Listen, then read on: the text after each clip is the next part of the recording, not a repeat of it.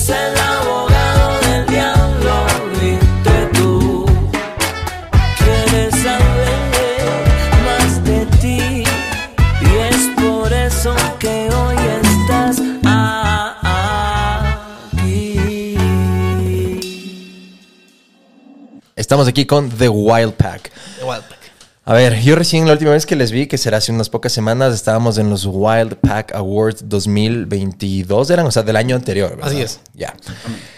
¿Cómo nació ese, ese proyecto? ¿Cuántas ediciones llevan? Me encantó. Yo en eso sí tengo que empezar desde ahorita eh, a la gente de, de su audiencia que les esté escuchando. Soy un completo ignorante en todo lo que es outdoors, trail, todo eso, así que me van a dar ahorita una clase y estoy seguro que va a haber mucha gente que no sepa también de este tipo de deporte y de ramas que hay, porque hay un montón de diferentes competencias y cosas y Disciplinas. carreras de eso, disciplinas.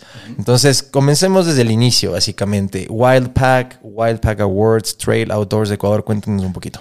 Hermano, qué gusto. Eh, gracias primero por la invitación. Qué chévere que a pesar de no estar tan inmerso en este, en este sector del mundo outdoors y, y de los deportes de aventura como tal, hayamos tenido eh, el chance de, de ser invitados acá. La verdad está súper chévere tu, tu podcast, me gusta un montón el contenido. Hasta el tema de lo que estábamos hablando extra micrófonos, de que te vas por las ramas, a mí me parece de la puta madre. Lo que me Nos vamos por las tangentes, después terminamos hablando porque de cualquier eso, eso de alguna manera le alimenta al contenido y le da un poquito más de flujo, entonces me parece chévere. Sí, es que, no sé, yo, no- yo no soy de, como que un poquito tan... Me gusta, no me gusta seguir reglas, ah, que la entrevista promedio que debes tener. No, yo sé muy bien preguntas y- sí, entonces, me gusta fluir, cacha. Entonces, por donde vaya la conversación, si terminamos hablando después de comida, de viajes, de, de, de huevadas que hicimos de chamos, de aquí del galán de la UDLA, Juan Esteban, de sus chicas. No, no, no, a ver, aguanta. No, de suave, no, no, no es así. ya se pone rojo, cacha. Ay, sí. De lo que sea. Pero a ver, cuéntanos, ¿cómo empezó el proyecto? Bueno, eh, eh, tomo yo la palabra después. Dale, dale. Después seguro tiene el Juanes para complementar porque nos pasa siempre eso. A ver, eh, The Wild Pack nace en plena pandemia, en agosto de 2021. Sí, en agosto de 2021 y ya llevamos un, po- ma- un poco más de año y medio y rodando y con, con una idea súper súper específica. Eh, Rodo Díaz, un gran amigo que seguramente nos está escuchando, el Juanes y yo, eh, nos juntamos para ver qué hacemos por el mundo outdoors a nivel comunicación. En principio era eso Ok. darle un poco de realce a, los deportes outdoors que en realidad no, no sucedía nada acá. ¿Qué te digo que no sucedía? Cre- se creaban podcasts, se creaban eh, espacios eh, digitales, pero a los dos, tres meses tenían un bajón y desaparecían por completo y nosotros lo que queríamos era como que alimentar y darle el posicionamiento o el espacio que en realidad necesita el mundo outdoors como tal, sobre todo en Ecuador, que es para mí y para nosotros, tomo la palabra del Juan también, es un referente en, no solamente en la región, sino en el mundo. Los deportistas outdoors ecuatorianos eh, son los mejor posicionados eh, de la región. Entonces yo creo que ahí, ahí era el punto de partida. Y también, de alguna manera, crear este espacio para dar para generar un apoyo adicional a los deportistas ecuatorianos. ¿Por qué? Porque si hablamos un poquito más de marketing deportivo y seguramente vamos a, abordar más adelante eso, el apoyo que tienen los deportistas, acá tenemos madera, madera de la buena, excelente, pero lastimosamente se han perdido muchos eh, eh, de estos valores al no tener apoyo, al no contar con apoyo. Entonces, yo creo que ese fue el- la piedra inicial, el, espaldarazo que necesitábamos para crear de alguna manera un espacio, no solamente un podcast, sino un espacio de comunicación integral, si quieres, eh, para, para eso, ¿no? Para dar apoyo y para dar visibilidad a un mundo que es hermosísimo y que tengo la suerte de conocer ya algunos años. Sí, y bueno, de hecho también eh, una de las cosas que nosotros veíamos y necesitábamos de una u otra forma era crear esta exposición, ¿no? Y era bastante frustrante ver, por un poquito ejemplo, más al micro, por favor, para que... era bastante frustrante, Eco, por ahí. ejemplo, ver eh, los diferentes segmentos de deportes o, o revistas o medios de comunicación en deportes en general. Todo es tradicional. Fútbol, eh, deportes federados, deportes olímpicos. Y en muy baja, en muy baja escala. Exactamente. Pero el fútbol te abarca absolutamente todo. Y acá tienes tal vez una persona que realmente le da un cierto, una cierta exposición en los medios. 10 minutos, 10 minutos a la semana. Entonces era súper frustrante ver esto porque en el mundo, en la comunidad del outdoors como tal, realmente tenemos una joya. Tenemos una joya en bruto que tenemos que seguir puliendo para poder darle a conocer al Ecuador como una potencia a nivel mundial. A eso ibas, a la joya a la que te refieres es del país. El país y más allá de eso también, bueno, ciertos referentes, ¿no? Mm. Que han ido puliendo y le han, han ido picando piedra literalmente para poder llegar a darle este expo- eh, esta exposición y, y a, y a ver lo que tenemos ahora, ¿no? Que tenemos, eh, estamos hablando de que hay 86 carreras de, de- de trail que se corren alrededor del año En el Ecuador. En Ecuador. en el Ecuador. Eh, tenemos una de las carreras más importantes en el circuito mundial de aventura en todo el mundo. O sea, se va a hacer el, segundo mundial en, en el próximo año aquí, por segunda vez. Y es la carrera más antigua del circuito. ¿Cuál? Disculpen mi ignorancia, el. Guayracinchi. Ok.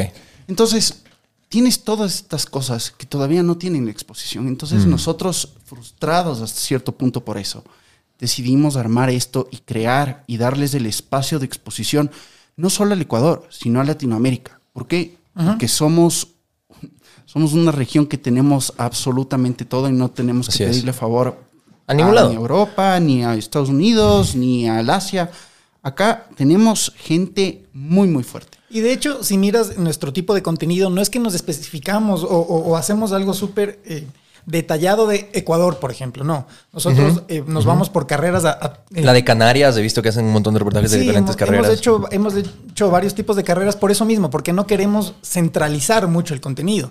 Eh, hace poco me fui a Puerto Vallarta, a México, a competir una, una carrera que está en, en una de las series de los circuitos mundiales más importantes, si no es el más importante, la UTMB.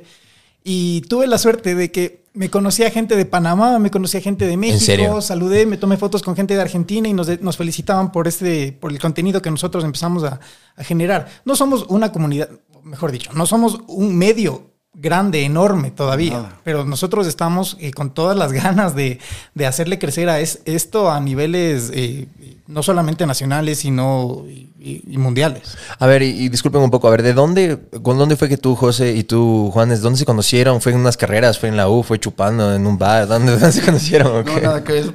Hubiese sido bueno en un bar. pero no, no, Pero si el Juanes no toma ni una cerveza, loco, ¿cómo nos vamos a encontrar en las becas de la central? güey? Eso, en las pescu... No, ¿cómo se llaman las de la Cato? sí. No, no, los de la Las Cato. peceras de la Católica. Eh, eso, las peceras. Carlos Bejarano, un abrazo grande si nos está escuchando. Auspiciante de The Wild Pack con Tack Ah, and Roll. sí, claro, Y de los and Wild Roll. Pack Awards. Y de hecho, y perdón Juanes que, que- si es que quieres eh, hablar algo más, pero se me vienen varias cosas a la idea, a la, a la cabeza.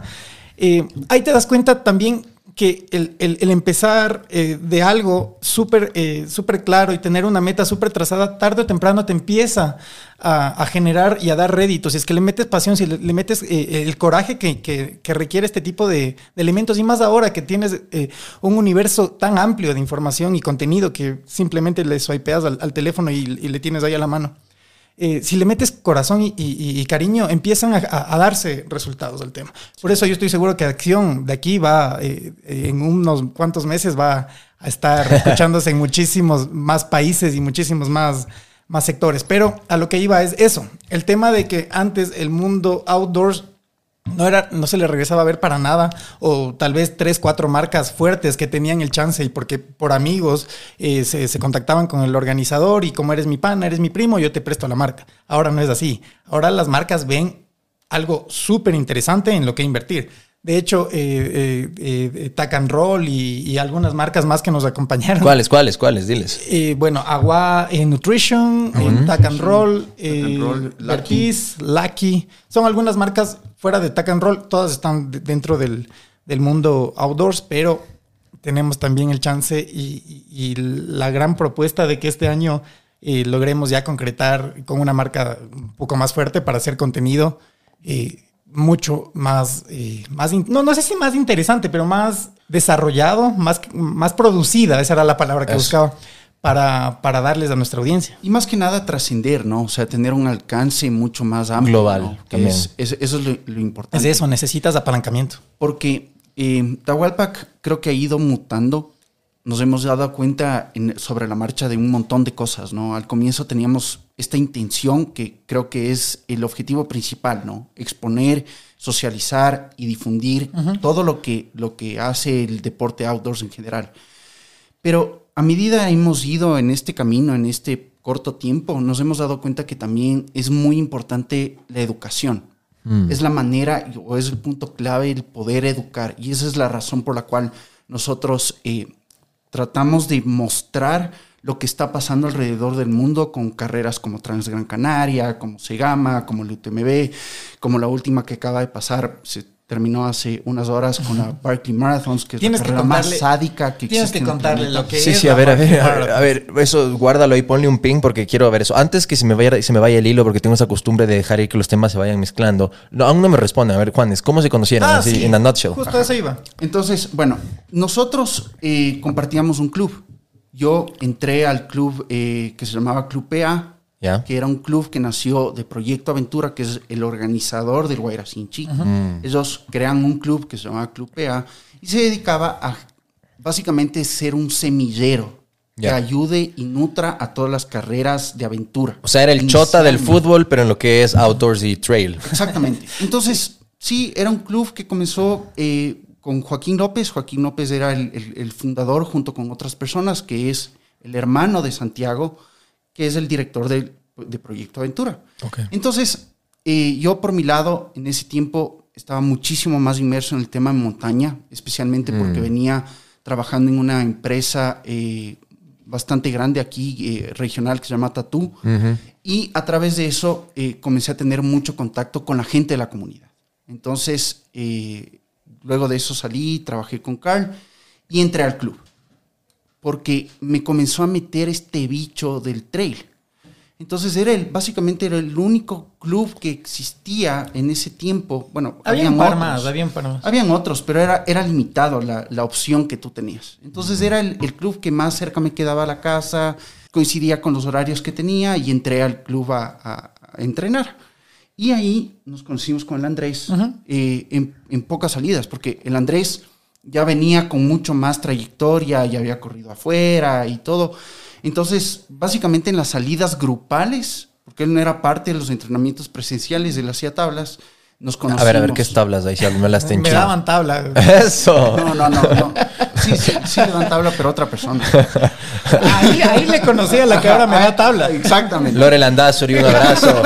Querida, un abrazo, que estés bien. Exactamente. Entonces, bueno, las tablas son eh, simplemente entrenamientos guiados que el entrenador te arma una planificación semanal y te dice, bueno, esto tienes que hacer tu semana por tu cuenta, Jue cuando madre. tú quieras. Claro, y depende de ti. Eso iba a decir, O o sea, es la confianza tal del coach que dice, este man debe tener la disciplina de que va a cumplir con las tablas, si no, le doy con un palo, literal, ahí sí doy su tablazo. Y sabes que ni, ni tanto eso, porque si no. Tú solito te perjudicas. No trasciendes. Exacto. Entonces depende muchísimo de ti, de la confianza que tengas tú a tus, a tus entrenamientos y a la disciplina que le metes. Y el compromiso que tengas tú contigo mismo.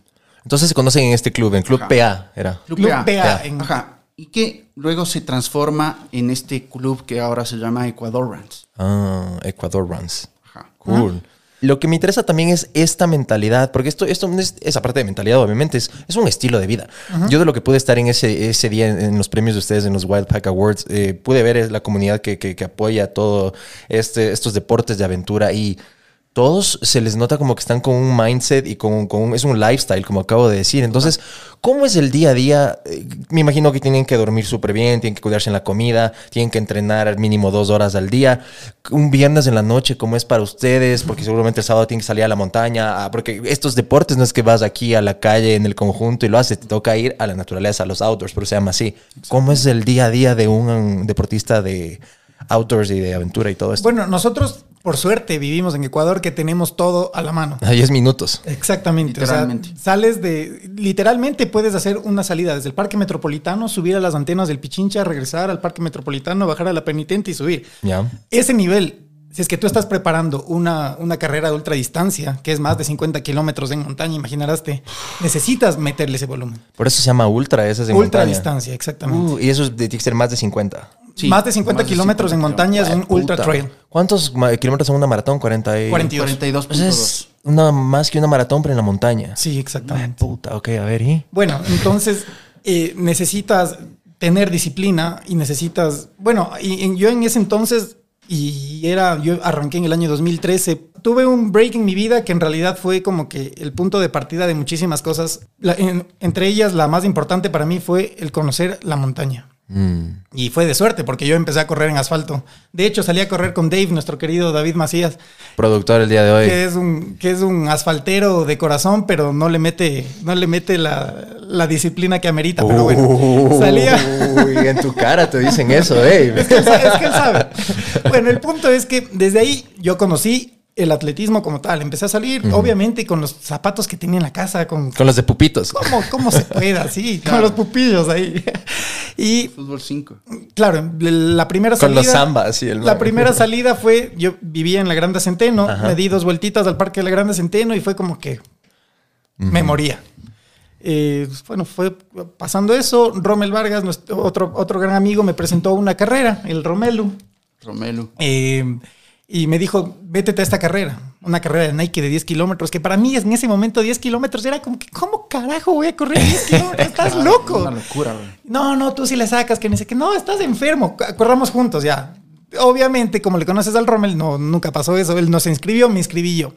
Corrí los 10 kilómetros y me encantó. Fue como que, o sea, obviamente con la lengua fuera toda la carrera, pero me fascinó. Fue como que, qué bestia, amo esto. Ya. Y de ahí, eso fue en septiembre, octubre, no me acuerdo, de 2000 ca- 2013. 2014, una carrera a la Sierra Loma, 25 kilómetros en Aloasí. Yo no sabía, dije 25 kilómetros, ya corrí 10, vamos, de una, hagámosle. Pero yo no sabía que Wow. tenía, yo no, no tenía idea del desnivel, pues. Entonces me fui a correr en montaña, sin preparación alguna. Obviamente ya como que el medio gig ahí chequeándole vi que había desnivel, entonces dije, bueno, es que corro en plano, ha de ser casi lo mismo. Nada que ver, loco, yo cinco kilómetros todo de subida, yo me quería morir, dije, ¿para qué me metí a esta vaina? Ya estaba con las medias rotas, estaba hecho pedazos y dije, esta huevada no quiero saber más. Conforme fue pasando la carrera, y kilómetro 20 y todo, simplemente todo cambió entró algo en, mi- en mi vida, o sea, espiritualmente me llenó algo, eh, llené algún vacío que, que- que la verdad ahora no sabría qué decirte.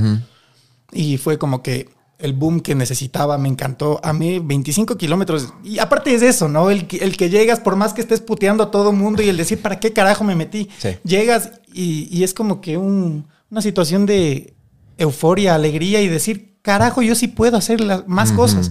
Carajo, si es que me propongo, yo puedo hacer muchísimo más. Entonces, bueno, desde ahí fue, ya, ya fue cambiando mi, mi mentalidad, me metí de lleno a eso y ahora sí, otra vez volvemos a la pregunta que nos hacías. Yo renuncié a muchísimas cosas. Eras el jefe de prensa del Deportivo Quito. Yo en ese momento era jefe de prensa del Deportivo Quito. De hecho, en el Deportivo Quito fue cuando más empecé a- a, Tratabas con los jugadores alrededor de la cancha. Sí, ¿sabes que dices sí? Nos fuimos a, a Río de Janeiro a jugar contra el Botafogo y me acuerdo que en la cancha de- del Flamengo eh, simplemente me... Ah, ¿sabes qué me estaba olvidando? ¿Sabes quién fue la persona que me motivó a correr? El, el, el chavo al, al, A Lustiza, no. ¿Cuál? No, fue un mundialista, arquero, que jugó en Deportivo Quito. Fabián Carini fue la persona, la primera persona que ¿El agarró, uruguayo? que agarró un uniforme del Deportivo Quito y me dijo, ya, dale, dale, porque no me acuerdo por qué habíamos hablado alguna cosa, y ya, dale, dale, empecé a correr. Está bacano. O sea, Bien papeado. estaba Se había tomado toda la sopita aquí. y, y capaz me vio gordo y me dijo, métete. Pero, pero fue chévere. Y ahí fue como que el punto de partida para todo lo que te estoy contando. Bueno, entonces, si es que, si es que nos ponemos a, a evaluar y cuáles son las condiciones que necesita una persona amateur, no te digo una persona elite, porque eso es completamente más, más heavy. Una persona amateur que quiere meterse, no solamente a hacer trail, sino correr en, en maratones o lo que sea, necesitas muchísima disciplina primero, necesitas meterle todo el corazón eh, a, a estas situaciones. Segundo, renunciar a la noche, renunciar a, a- a los excesos, a las, a las amanecidas, eh, eh, no sé, eh, renunciar también a, la familia en algunos en algunas ocasiones porque hay- las carreras son los fines de semana. Fines de semana son los momentos cuando te, te reúnes con tu familia, con tus amigos. Entonces, eh, sí, necesitas mucho carácter, mucho coraje, pero en realidad es algo que te llena muchísimo. Tú, Juanes, ¿cuándo fue el momento en que tuviste esta epifanía como para él fue esta carrera de los 10K y lo pudo lograr? cual. Dijo, wow, ¿cuándo, ¿cuál fue ese momento tuyo que dijiste, esto Bueno. me encanta y lo quiero seguir haciendo? En mi caso no, no fue tan, no fue tan trascendental o un momento Así. clave específico, ¿no? O sea, yo vengo de una familia que siempre ha estado inmersa en el tema de- del deporte. Mm. Entonces, eh, en mi caso, yo juego fútbol desde que Sí tienes la estatura de parar. arquero, de central, de un montón de posiciones. Sí, pero jugué. Creativo no le o sea, veo. jugué, jugué, jugué toda la vida en. en- bueno. en- ¿Entrenabas? en la- sí, sí, sí, claro. O sea, fui eh, seleccionado. eh, bueno, estuve en la sub-18 hasta la sub-18 de la liga, desde la sub-12. ¿En serio? Y la liga encima más. eh, también estuve en el Nacional eh, antes. Y luego en el de eso. Nacional fui- jodido poderse mantener, porque yo Ajá. tenía amigos que estaban eran arqueros y un, una época antes de Célico y le dijeron o los estudios o juegas, aquí no puedes hacer las dos porque el resto del equipo no le gustaba que el man llegaba niñadito en su carro después de entrenar leyes y que le dijeron no, flaco, tienes que escoger lo uno o lo otro. Era tenaz, era tenaz porque, bueno, yo estuve toda mi vida en el colegio americano, entonces teníamos esa, esa generación, esa promoción Claro. que estuvimos ahí. Realmente era una de las mejores que tuvo el colegio. y ¿Estabas en la muchos- promoción del Andrés Delgado? No, era mayor. De Lanas, de los Chuliplanas, de ellos. Mayor a Ya, ellos. el Andrés entrenaba en el Nacional, a él es al que le Chuta, ya le eso. estás diciendo qué edad tiene el Éramos, éramos- bueno, yo tengo 38 años, pero éramos realmente súper buenos. Habían, Sí. por ejemplo, el Sebastián Sá, los gemelos Misura, Mm. el Antonio Rottenbach, el Simón Pérez, todos ellos éramos parte de la selección del, del- del colegio y todos terminamos jugando en la liga. Todos éramos parte de las, de la sub 14, 16, 18. Mm. Inclusive eh, compartíamos equipo con el Chucho Benítez en, No esa, ge- en esa generación. Chucho Bolaños debe ser. Chucho Bolaños, sí, con el Chucho Bolaños jugamos eh, hasta la, la 18. Cuando se crea el colegio de liga, eh, en, ese, en esa época nos, nos becaron a todos, pero obviamente mi mamá no me iba a pasar al col- del colegio, al colegio Claro, de no, liga, pues. del, del americano al colegio de liga, nunca jamás en la vida. Amigos del además, colegio de liga, ese- un abrazo en ese- grande. En esa época tampoco era como que veías un futuro como profesional en el fútbol, ¿no? Totalmente diferente a lo que, lo que es ahora, ¿no? Claro. Entonces, eh, yo me gradué del colegio, me voy a vivir a Italia, viví como dos años y medio en Italia, ¿En dónde? en Milán. Ah, bueno. Y aparte también full futbolizado, pero esto lo queda fue, fue post colegio. Sí, fue post colegio. O sea, te tomaste dos sabáticos antes de la U. No, me fui a, a la universidad. Ah, ¿y qué Fui fuiste a estudiar? eh, diseño de modas. Ya. Ah, cool. Entonces, en mis tiempos libres iba a un parque que quedaba cerca del estadio de San Siro Ajá. y nos reuníamos gente a buscar a pelotear. O sea, Ujú. yo buscaba en dónde eh, jugar y todo el tema. Y ahí me contacta un, un señor que era parte de los, del scouting del Palermo, Ah, bueno. que estaba en esa época, estaba en la serie C, serie B, no me acuerdo exactamente qué serie. Pero no estaba en el calcio en la serie. A. pero no estaba en, la, en la Serie A.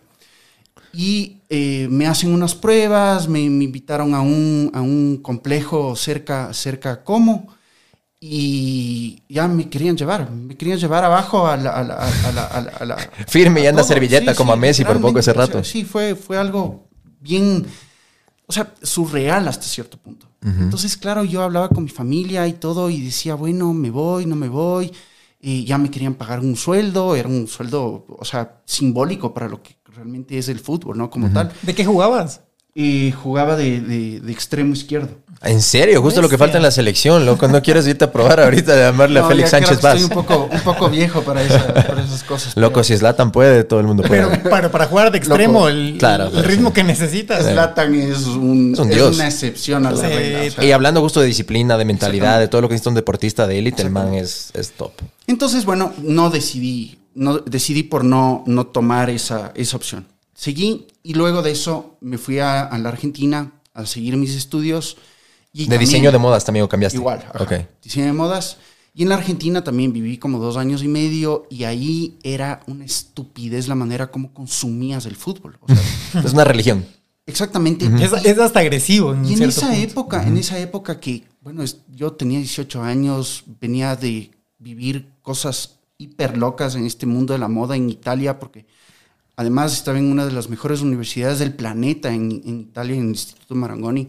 Entonces teníamos el chance de poder codearnos con eh, marcas como eh, Armani, Ferretti, Moschino, eh, Gucci. Entrábamos como dressers a los, a los diferentes desfiles en los Fashion Weeks y nos invitaban a los after parties. Entonces, para mí fue una cosa, o sea, muy loca. O sea, yo, yo sentía que viví en esa época una Lindas historias vas a tener de esa época, ¿no? Como, como estar metido, inmerso en una película tipo Pulp Fiction todo Uf. el tiempo.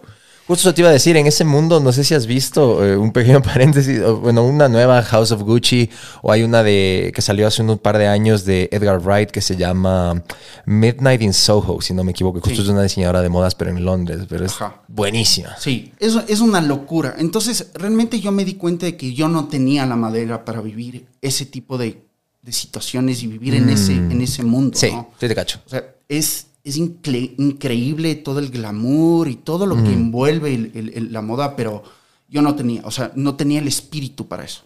Entonces, cuando regreso a la Argentina, ahí mi, mi- mi manera de escapar de todo lo que, todas mis situaciones y, mi- y mi- y mis, y mis issues, El digamos, estrés de estar lejos de la personal, familia, estudiar, ansiedad, un montón de cosas, claro. fue el fútbol. Entonces Mm. jugaba, loco, llegaba a jugar hasta 12, 12, 14 partidos a la semana. Los picaditos. Sí, pero, o sea, literalmente en Buenos Aires tú encuentras una, una, una cancha de fútbol hasta en, un tercer piso de, una, de un edificio. O sea, es, Mm. es impresionante la cantidad de fútbol que puedes consumir ahí.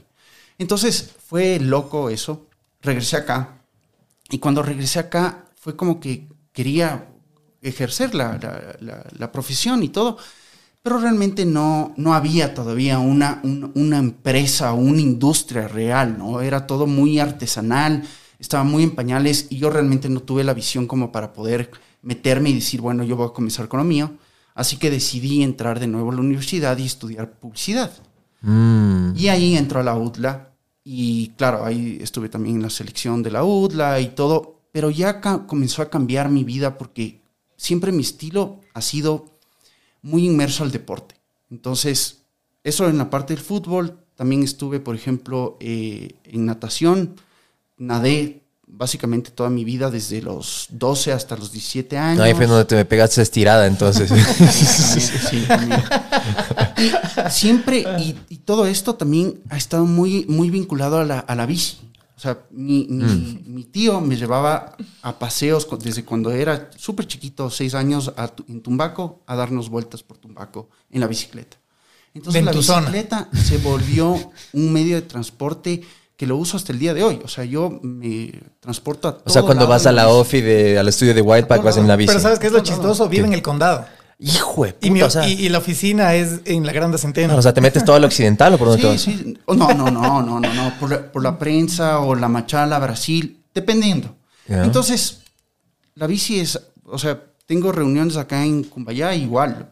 Por ejemplo, cuando trabajaba con el Carl, él tiene la oficina aquí en la primavera y bajaba igual, desde mi casa al condado, a la oficina y todo, y subía igual en la bici. Entonces, siempre he tenido esa, ese vínculo con el deporte muy, muy cercano.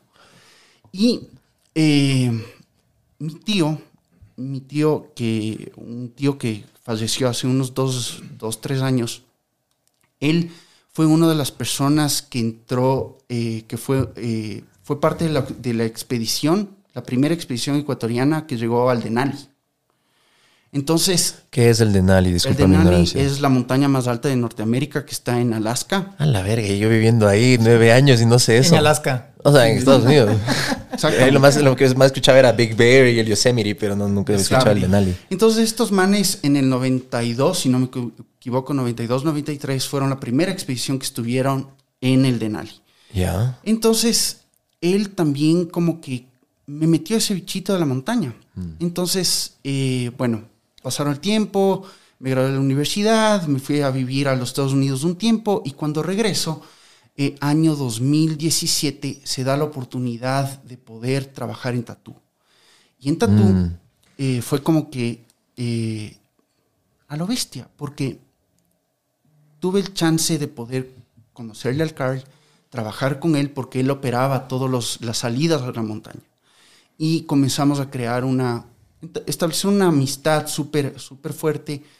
Eh, salgo de Tatú, me voy a trabajar con el Carl, y ahí comienza todo el tema de la montaña y me comienzo a meter de cabeza en el, en el mundo outdoors como tal. Entonces, a través de Tatú y del Carl, yo descubro... Entonces, o sea, parece que fue una especie de mentor tuyo. Totalmente. O sea, yo, yo le debo todo, todo lo que he hecho a, a nivel de montaña y a nivel de, de trail al Carl. O sea, él fue quien me enseñó a vivir la montaña de esa forma.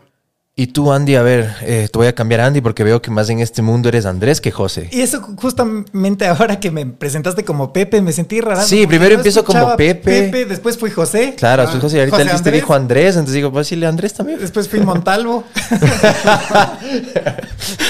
Eh, sí, Andrés. O sea, toda la vida me han dicho Andrés en la familia y todo, pero. Más que te conocí como Pepe, pues. Ustedes me decían, tío Pepe me decías tú. Claro. Bueno, eh, sí, ¿cuál era la pregunta? No, nada, estaba diciendo que, bueno, en el caso de él podemos ver que tuvo una especie, bueno, un recorrido loquísimo que hasta tuvo que brincar el charco para un poco encontrarse, después regresar a Argentina, después encontrar un mentor que fue Carl, eh, ¿cuál es el apellido? Engloff. Eglo. Egloff. Egloff. Eklov Steiner. Los que están escuchando y me quieren matar porque dicen este ignorante, no saben ni quién es.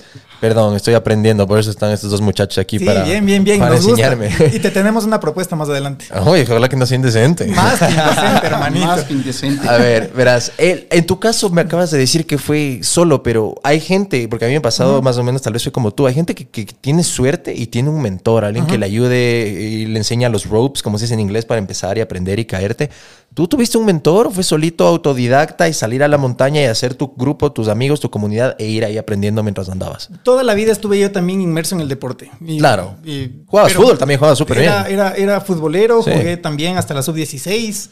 eh, pero nada, yo me dediqué muchísimo más a los estudios. En, en ese momento lo, lo que me apasionaba eran las ciencias políticas. Y yo quería hacer... se- a- Hasta ahora se te ve en el. Twitter cuando mandas esos tweets así, No, todos eh, despesos. Twitter es mi válvula de Sí, sí, escape. tiene perfil de asambleísta este. Sí, sí, sí. Olvídate, hermanito, lo que menos harías sería meterme esa... eh, bueno, Para debatir la ley del bizcocho, dices tú que justo ayer le estaba puteando a Juan Fernando Flores. Un abrazo. La hermano. de la guayusa, alguna cosa Es salió que ahora que el Día le Nacional digo, de la brother, el país está cayendo a pedazos. Empieza el 2023 y lo primero que hacen es reunirse a declarar el Día Internacional del Bizcocho, y del queso de hoja. No, Déjense de huevadas. Y ayer salió, no, ayer o ahora, el Día Nacional de la guayusa. O sea, olvídate, Lucio, eso fue de Lucio Gutiérrez, que quiere vender su guayusa. Dale el man movió ahí. Nada, mentira. Y bueno, eh, era eso y siempre estuve metido en el deporte. Yo, de hecho, entré al marketing deportivo y a la comunicación deportiva como tal mediante el equipo de mis amores del Deportivo Quito. Eh, este man siempre se me caga en la risa porque, porque el Martín, el Martín Sáenz, el Gustavo Ceballos, el Carl Egloff, el Joaquín López, eh, hasta el Willo Herrera son hinchas del Quito. El Willo Herrera, ¿le O sea, cachas? claro, Él es primo del Pablo Andrés Miño. Básicamente. Ah, sí. Claro, y sí me decían que el man, justo el man me decía, ah, Es Willo es corredor. Que digo, ¿qué? Willing es un crack también. Es arrecho, es muy buena onda. Todos estos son hinchas del Deportivo Quito. Claro. ¿Cómo, cómo este crack no iba a ser también trail runner? Claro, Imagínate. con esa frustración que llevan, tienen que Sí, desfogar ¿no? de alguna manera y la montaña, pura, pura corazones rotos, loco. Eso, eso es sabido. Vos liguista me viendo por el tono del No, comentario. no, no, no. Yo no le doy al fútbol a ninguno. O sea, jugabas, te apasiona el fútbol, pero no eres hincha de nada. Del Barcelona No, de España. Del Barça de España. Ah, o sea, culé. Más que eso, el acá man, yo- imposible. No, no. O sea, yo, yo tengo mis, mis, mis, mis opiniones muy, muy personales del fútbol ecuatoriano que creo que no es bueno hablarlo aquí. Bueno, entonces después de las ciencias políticas y conocí la comunicación porque obviamente tienes 17 años, recién sales del colegio y tu familia no te dice, te dicen ni fregando te vas a meter en ciencias políticas, ¿qué te pasa? Entonces conocí la comunicación. La comunicación, en, en principio no me, no me encantaba, pero más adelante le fui agarrando el, el- el- cariño, pero a nivel audiovisual, a nivel gráfico. ¿Te acuerdas que alguna vez trabajamos, hace muchos Claro. años también hicimos algunas cosas en conjunto? Entonces le encontré por ahí, odiaba el periodismo, la verdad sí, de in- inicios. Pero más adelante ya le empecé a... Pero lo que sí te gustaba era la comunicación. Sí, amaba la comunicación, eso te digo, pero a nivel audiovisual, a nivel, a Sí. nivel gráfico, a nivel creativo. Entonces, nada, un día simplemente le, le- le envié unos artes que le hice, que hice para un partido del Deportivo Quito que estaba a, a punto de, de- de- de- de lograr algo, no me acuerdo qué, en el año 2010, al jefe de prensa de ese entonces, que también lo conoces, Byron Pastor. Claro que sí. Ganar el interescolar, seguro. No, no, no, en ese entonces. No, no, ahí estaba bien el Quito. Hermanito, en esa época el Quito era otra huevada. No, yo sé, yo sé. eso Y, te estoy jodiendo, ¿sabes? y bueno, eh, tuve la suerte de que les gustó lo que yo hice. Entré como gráfico, imagínate, yo no soy diseñador gráfico, pero entré como gráfico al Deportivo Quito para hacer algunas cosas, eh, para, para vender la idea de, de- de marketing. Y la página web creo que también les iba a hacer Sitio en esa web también les época, dice, ajá. ajá. Se le da muy bien, ¿no? Bueno, es. Y, y fue, fue curioso porque eso fue mi escuela. Hermano, yo ni por acá se me, se me ocurría hacer eh, eh, ese tipo de cosas, pero la vida me llevó a eso. Y Fernando Mantilla, que en ese entonces era el presidente, me conoció, me envió un mensaje de Facebook y me dijo quisiera que seas parte de- de- del equipo de comunicación, que en ese entonces Imagínate lo que era el Deportivo Quito y las intenciones que tenía el- en ese entonces la directiva, que obviamente después se fue desmoronando. Contrataron al gerente de, que es ahora gerente de marketing de Boca Juniors de Argentina, Pablo Rode, que es un crack, es una eminencia en el marketing y gestión deportiva. Eh, y también a Pablo Ruiz, que es el gerente de, eh, de marketing deportivo de, de- de marketing de Racing Club de Avellaneda. Los dos ten- tenían un- una empresa que se llamaba Inima y fueron los consultores de lo que quería hacer Deportivo Quito. En conjunto creamos el primer manual de identidad corporativa de, de Deportivo Quito, que en ese entonces, año 2010-2011, ningún club tenía. O sea, en ese entonces el- era un cero a la izquierda la comunicación de todos los equipos. ¿Ves ahora que la creatividad... El Independiente del Valle se lleva todos los premios hasta en eso. Exactamente. Sí. Sí. Pero en ese entonces, bueno, en ese entonces no había el Independiente del Valle, pero no, no, no había nada de esto. Y el Quito fue el que empezó a meterle un poquito más de cariño a la situación y creamos un, un gran equipo de, de- de comunicación que fue mi vida hasta el 2014, que yo tomé la decisión, obviamente por temas de pagos y temas de... la Claro, te quedaron mal. Hay que, hay que decir las cosas como son. Te, te- te quedaron mal y hasta el día de hoy te Es, es- es mi, es mi pequeño aporte al Deportivo Quito que, Como que- que socio. lo tengo con muchísimo cariño. Pusiste años de tu vida y que vez ahora te deben, pero igual. Debo ser, debo ser el único acreedor, ¿es, ¿no? Sí. Que nunca ha presentado una demanda ni nada. De hecho, yo renuncié mediante firma a, a lo que me debe Deportivo Quito. Pero bueno, más adelante, más adelante ya eh, me volví a encontrar con el marketing deportivo por otras situaciones y eso me, me conectó con lo que ahora hago. Imagínate, lo chévere que es la vida y de lo que fue mi escuela, el Deportivo Quito, y por eso le tengo tanto cariño a esa institución, más de, de ser hincha, todo lo que me dio, viajes, eh, Las experiencias de vida, brother. Te fuiste a Bolivia, a Brasil, a todo lado con el equipo. O sea, ser parte de un, de, un, de un equipo de fútbol o de un grupo cerrado de atletas o de una selección o de algo que eres tan apasionado y lo has dado tantos años de tu vida, porque aparte vos siempre has tenido una conexión con tu viejo a través del deporte y del Deportivo sí, tal Quito. cual. Creo que, que es una de las conexiones más grandes que tengo con él. Exacto, entonces eh, eso eh, de manera subconsciente seguramente te, te- te acercaba más a tu papá, a tu viejo, a tu niñez, a tus memorias y vivir todo eso con el equipo de tu niñez, de tus amores y viajar y ser parte de y celebrar los campeonatos en la cancha, que venga el día Domínguez y te clave los pupos y te quiera sacar la puta después de un partido. Que se- Hay foto, hay foto. Claro, o sea, esas huevadas no te quita nadie, ¿cachas? Eso no hay 10, 12, 15 meses de sueldo que te tengan impago, que eso, eso ya no tiene precio. Claro, y aparte lo que tú dejaste, porque hasta ahora muchas cosas de las que nosotros sembramos hace mm, años ya, salí hace ocho años, nueve años del Deportivo Quito, hasta ahora se siguen implementando. Lastimosamente hoy estamos pasando por un bache heavy, ¿no? Pero, Sí. pero ya a nivel marketing deportivo eh, logramos de alguna manera sembrar una semilla que de hecho algunos, eh, varios clubes replicaron en su momento y ahora ya con tanto, tan, tan cambiante que es el mundo de- del marketing ya obviamente quedaron obsoletas, pero tengan la plena confianza que algún día volveré porque es algo que me encanta y sé que el, el potencial que, tiene, que tienen los equipos de, de fútbol acá es, es brutal también. Bueno, vamos a hacer un poco tipo Soda Stereo. Tú y el Deportivo Quito, su eslogan es Me volver". verás volver, literal. Pero bueno, yo para un poco salir de lo del Quito, lo que sí quiero decir y que sí han hablado creo que en diferentes eh, radios y programas y todo de fútbol, o sea, yo creo que la única vía, vi- solución o vía que le veo al equipo para poder resurgir de las cenizas es literalmente una muerte institucional civil de, de lo que es y que creen un club con el mismo nombre. Son una, es una sociedad anónima desde cero, es del mismo nombre. La hinchada simplemente tienen a la comunidad ahí y empiezan desde cero, sin dedo, sin nada y tienen que empezar a pelearla para ascender a primera división. Pero bueno, Yo le veo verá. diferente, yo le veo diferente. Yo solamente para, para cerrar, eh, son 6 millones y medio lo- los, de la deuda, ya no son los 12, 13 millones No, que se es decían. más, no, no, más. son 6 millones y medio. Los registrados son 6 millones y medio. Eso es súper manejable para un equipo de fútbol. Obviamente el Deportivo Quito ahorita no tiene la confianza con, con, con nadie. Claro, pero la más reputación de adelante. marca, más allá de eso, Sí. la institución está en la mierda. Sí, exactamente. Lo que tienes que hacer, y yo siempre hablaba con las dirigencias actuales, que alguna vez tuvimos eh, eh, aproximación para hacer algo en conjunto, eh, yo les decía, lo primero que tenemos es que volverle atractivo al club para inversionistas, para equipos. No digo hagamos un show como es la, como es la Liga Mexicana, pero sí volvámosle atractivo. A la marca en sí, a. Deportivo Quito, volverle, volverle sexy again y volver a que las marcas quieran meter billete ahí, así se sale. Pero tienen que arreglar cosas administrativas también, el complejo Sí, donde entrenan, el comodato con el municipio, tienen un montón de El pedos complejo está estaban- complejo. güey. Está- Sí, literal. Pero bueno, Hay algo que topaste tú de cierta manera y que tú también lo topaste, que el, el deporte fue una especie de escape y de momento de encontrarse cuando tenían diferentes dificultades en su vida. Tú estuviste por un tema personal en el 2013, tú estabas lejos de tu familia, estabas hallándote, no, no, no cuajaste en Italia, no era ese ambiente para ti, ese estilo de vida, te vas a Argentina, igual tenías tus cosas.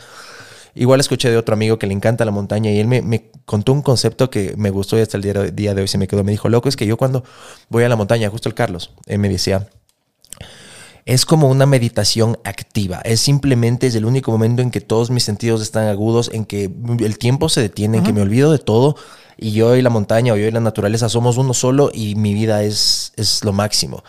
¿Cómo pueden describir ese momento de, de estar corriendo? O sea, sientes realmente, Juan, es que meditas de cierta manera, estás con un nivel de conciencia elevadísimo cuando estás corriendo o haciendo cualquier diferente tipo de deporte. Bueno, eh, yo creo que personalmente le- lo vivo de dos maneras totalmente distintas, ¿no? Una cosa es la montaña como montañista y otra cosa es la montaña como corredor de trail run. ¿Cuál es la diferencia? Eh, para mí, muy personalmente, el montañismo implica mucha introspección. Creo que la relación que tú necesitas para poder ser un montañista es una relación muy íntima, muy personal con la montaña, porque estás en un entorno en el que no tienes el control de absolutamente nada. Entonces, tú tienes que manejar eh, y minimizar los mayor, la mayor cantidad de riesgos posibles durante tu estancia ahí. Y eso eh, te genera una cierta vulnerabilidad, te expone, tal cual como eres, con tus pensamientos, con tus eh, atribuciones, con tus características, tus fortalezas, tus debilidades, tus inseguridades, hacia ese coloso que simplemente eh, te pone a prueba. Y te pone a prueba de la manera más sutil y silenciosa posible ¿Cómo qué, por ejemplo? el clima, el, el- el- el- el- el poder lidiar con la altura, el poder lidiar con la ruta. Neblina, la sí, neblina, graniza, cualquier huevada. Exactamente, el, el terreno, el técnico. Entonces se vuelve una procesión, una procesión en donde tú estás retándote a ti mismo Mm. para poder alcanzar una cumbre. Y esa cumbre se vuelve simbólica porque es una conquista no del lugar, no de la montaña, sino una, de, una conquista tuya personal y cómo tú viviste ese proceso para poder llegar a esa cumbre. Entonces, yo lo vivo de esa manera. Entonces, cuando voy a la montaña, eh, es, un tema, es un tema de poderme retar y decir, bueno, ¿qué situación de mi vida estoy viviendo que se está traduciendo en, esta, en este reto o en esta complicación? Porque siempre hay ob- obstáculos, siempre hay temas que nunca, nunca van a ser iguales. Tú puedes subir 20 mil veces el Cotopaxi por la misma ruta Mm. y jamás va a ser lo mismo. Entonces es muy importante entender eso y, y- y- y- y te da una cierta sensibilidad para poder interpretarlo y poder vivirlo, para poder procesarlo y llevarlo a tu vida diaria. Entonces el montañismo va por esa línea. Es algo muy, muy personal, muy íntimo. En cambio, el, el trail running te da, sí, todo eso, porque no dejas de estar en el mismo entorno, pero ya te da un, un nivel de, de adrenalina que no te da la montaña. Y esa de, ese nivel, ese componente de adrenalina que tú tienes en, en el- en el trail, es algo que ya, ya va muy, muy, muy arraigado a tu, a, tu, a tu concepción, a tu manera de ser, a tu personalidad, ¿no? Entonces, por ejemplo, a mí, yo soy una persona que me gusta sentir de manera intensa, sí, de, de probarme, de, de retarme, de, de, de sentir que, que- que algo me cuesta. Y el trail me da esa, me da esa sensación, ¿no? De, de- de poderme romper y exigirme y romper límites y llevarlo más allá, más allá, más allá, más allá, más allá. Y claro, eso sumado al componente de que estás en un entorno en el que probablemente de otra forma no vas a volver a estar ahí. Y eso también te da la aventura y eso también te da el bikepacking, o sea, ese hambre de aventura, de poder explorar lugares que no vas a llegar nunca jamás en la vida con todo este complemento de que me estoy retando a mí mismo y que encima hasta dónde puedo llegar, sacarme de límites que probablemente tú tienes solo mentalmente y que físicamente los puedes alcanzar. Eso te da todos estos deportes. Ahora- Entonces, Ahora que, topam- que topas el tema de, de- de aventura, sería chévere que le expliques en qué consiste una carrera de aventura. No, y también mencionaste bikepacking, ahí ya me Ajá, fui y dije, ¿y eso qué es? Solamente para que tengas un poco de conocimientos de qué sería. Sí. cómo es. A ver, pero, a ver, espera, algo antes de que, que te ahondes en esto, porque después yo también quiero que me expliquen las diferentes, eh, como dijiste, disciplinas que hay en todo lo que es outdoors y deportes de aventura, porque estoy más perdido que que yo. No sé si el mismo que se sube en la bicicleta puede competir después para la montaña, después hace trail running o es tipo Ironman, o sea, ahí me tienen que explicar. Pero hay algo que le acabo de encontrar muy similar, eh, o sea, yo estaba buscando un puente en conexión a lo que, por ejemplo, yo hago, que, que- o lo que más me gusta hacer, que es eh, actuar. El teatro podría ser una especie de, de co- conexión que encontré con lo que acabas de decir. O sea, tienes que estar tan consciente de todo lo que pasa de tu alrededor, del clima, de la montaña, la superficie, que esto, que el otro. Ahora hasta tal vez hasta la seguridad. No sé si te va a salir un choro detrás de, de- de las ramas y te va a querer robar. O sea, son full componentes que tienes que estar alerta mientras estás en la montaña, aislado de la, de la, de la, de de la ciudad que te ponen en este estado en donde te encuentras y como dices, o sea, es mentalmente quebrar límites, quebrar, ponerte metas, ponerte retos y forzarte y que te duela y darle y cuando no quieres seguir y ahí viene el tema de la disciplina que estábamos hablando, o sea, la disciplina no es sexy, nadie habla de la disciplina, todo el mundo habla de la, ah, la motivación, que el video de YouTube, que sí, que Tony Robbins gritando, que you can do it o lo que sea. Sí, exactamente, o Pero sea- esa mierda es como un baño de agua caliente que se te va así.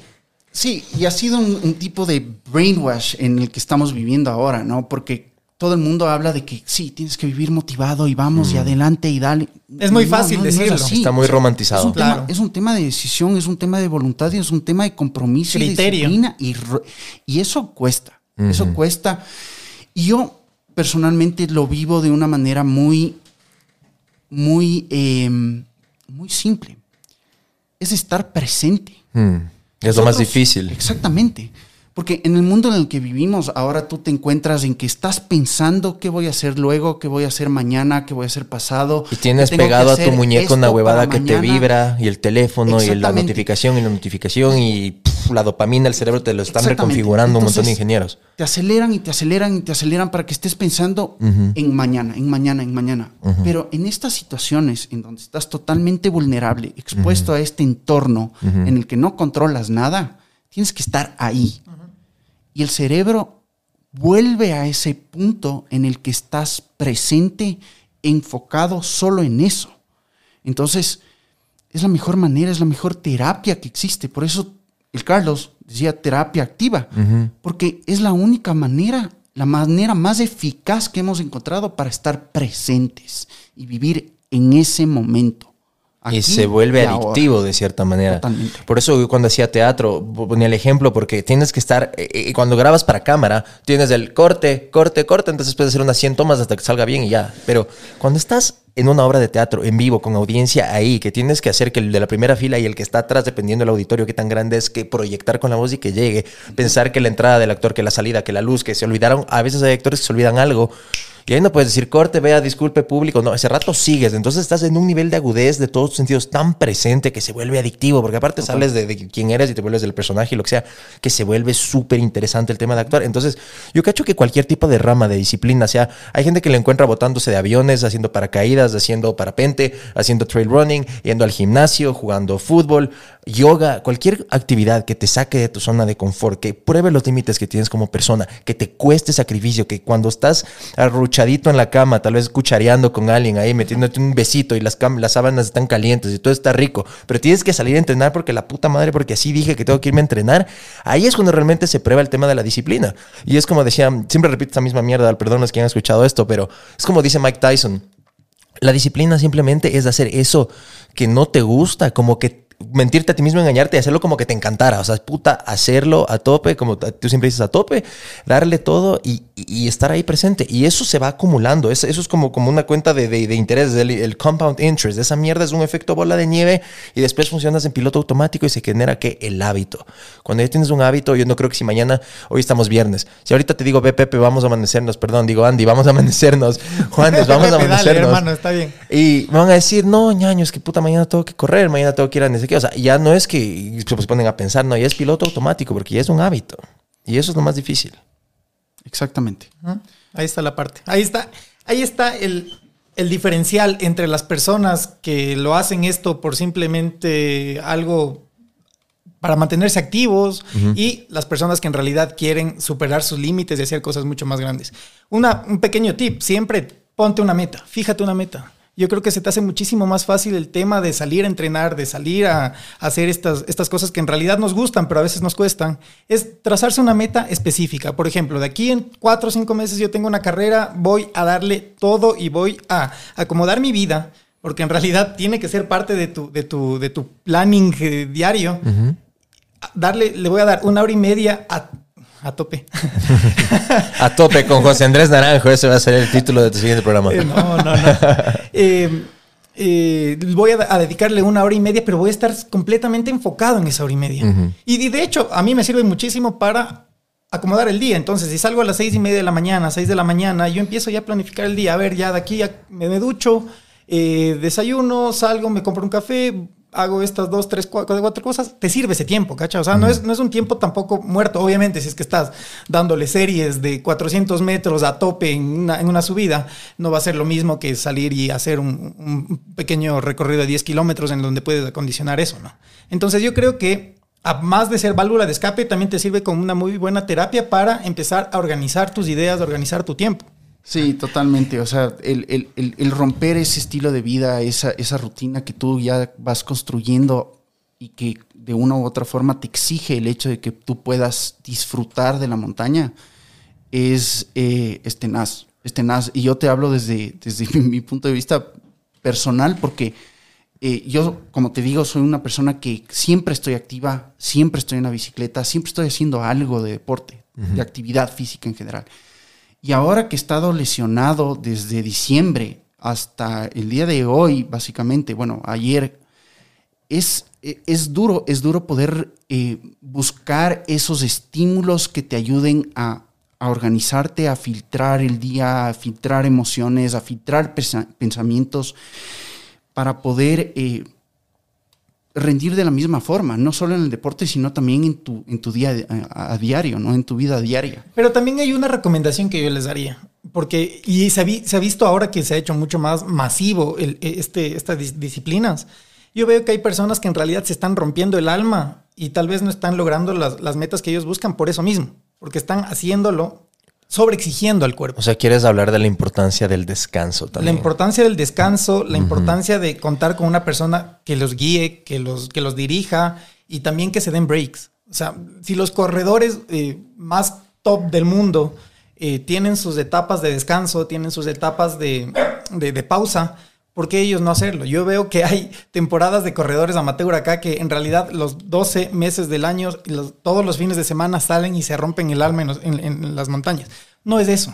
Así no es. Sino es eh, eh, ir acomodando tu, tu- tu- tu rutina, ¿no? Hacer diferentes, eh, diferentes deportes, diferentes disciplinas para eh, lograr también tener este pequeño descanso que te va a servir muchísimo a futuro. Eso me parece interesante. A ver, lo que estabas también, que nunca me respondiste porque te fuiste en una tangente. Nos fuimos. Sí, pero así solo, así, plum, la respuesta. ¿Tuviste un mentor o fue autodidacta todo? No, fue autodidacta. En inicio fue todo eh, por y buscando en internet, viendo qué puedo hacer y, obviamente me lesioné muchísimas veces. Por esa falta de no- no- conocimiento. No, crecía en la manera que yo quería crecer. Claro. Eh, estaba, estaba yendo co- completamente en contra. Y de ahí con Joaquín López en el año 2017 eh, ya fue otra cosa. Entonces eso me parece interesante porque tú en cambio también topaste un tema que eh, de Wildpack de cierta manera puede ser una que o sea este este este bebé que, que engendraron los dos ha ido teniendo una especie de metamorfosis y topaste la palabra educación. Entonces, yo, y típico mercachifle que llevo por dentro, yo ya le pienso de por poco a 10 años.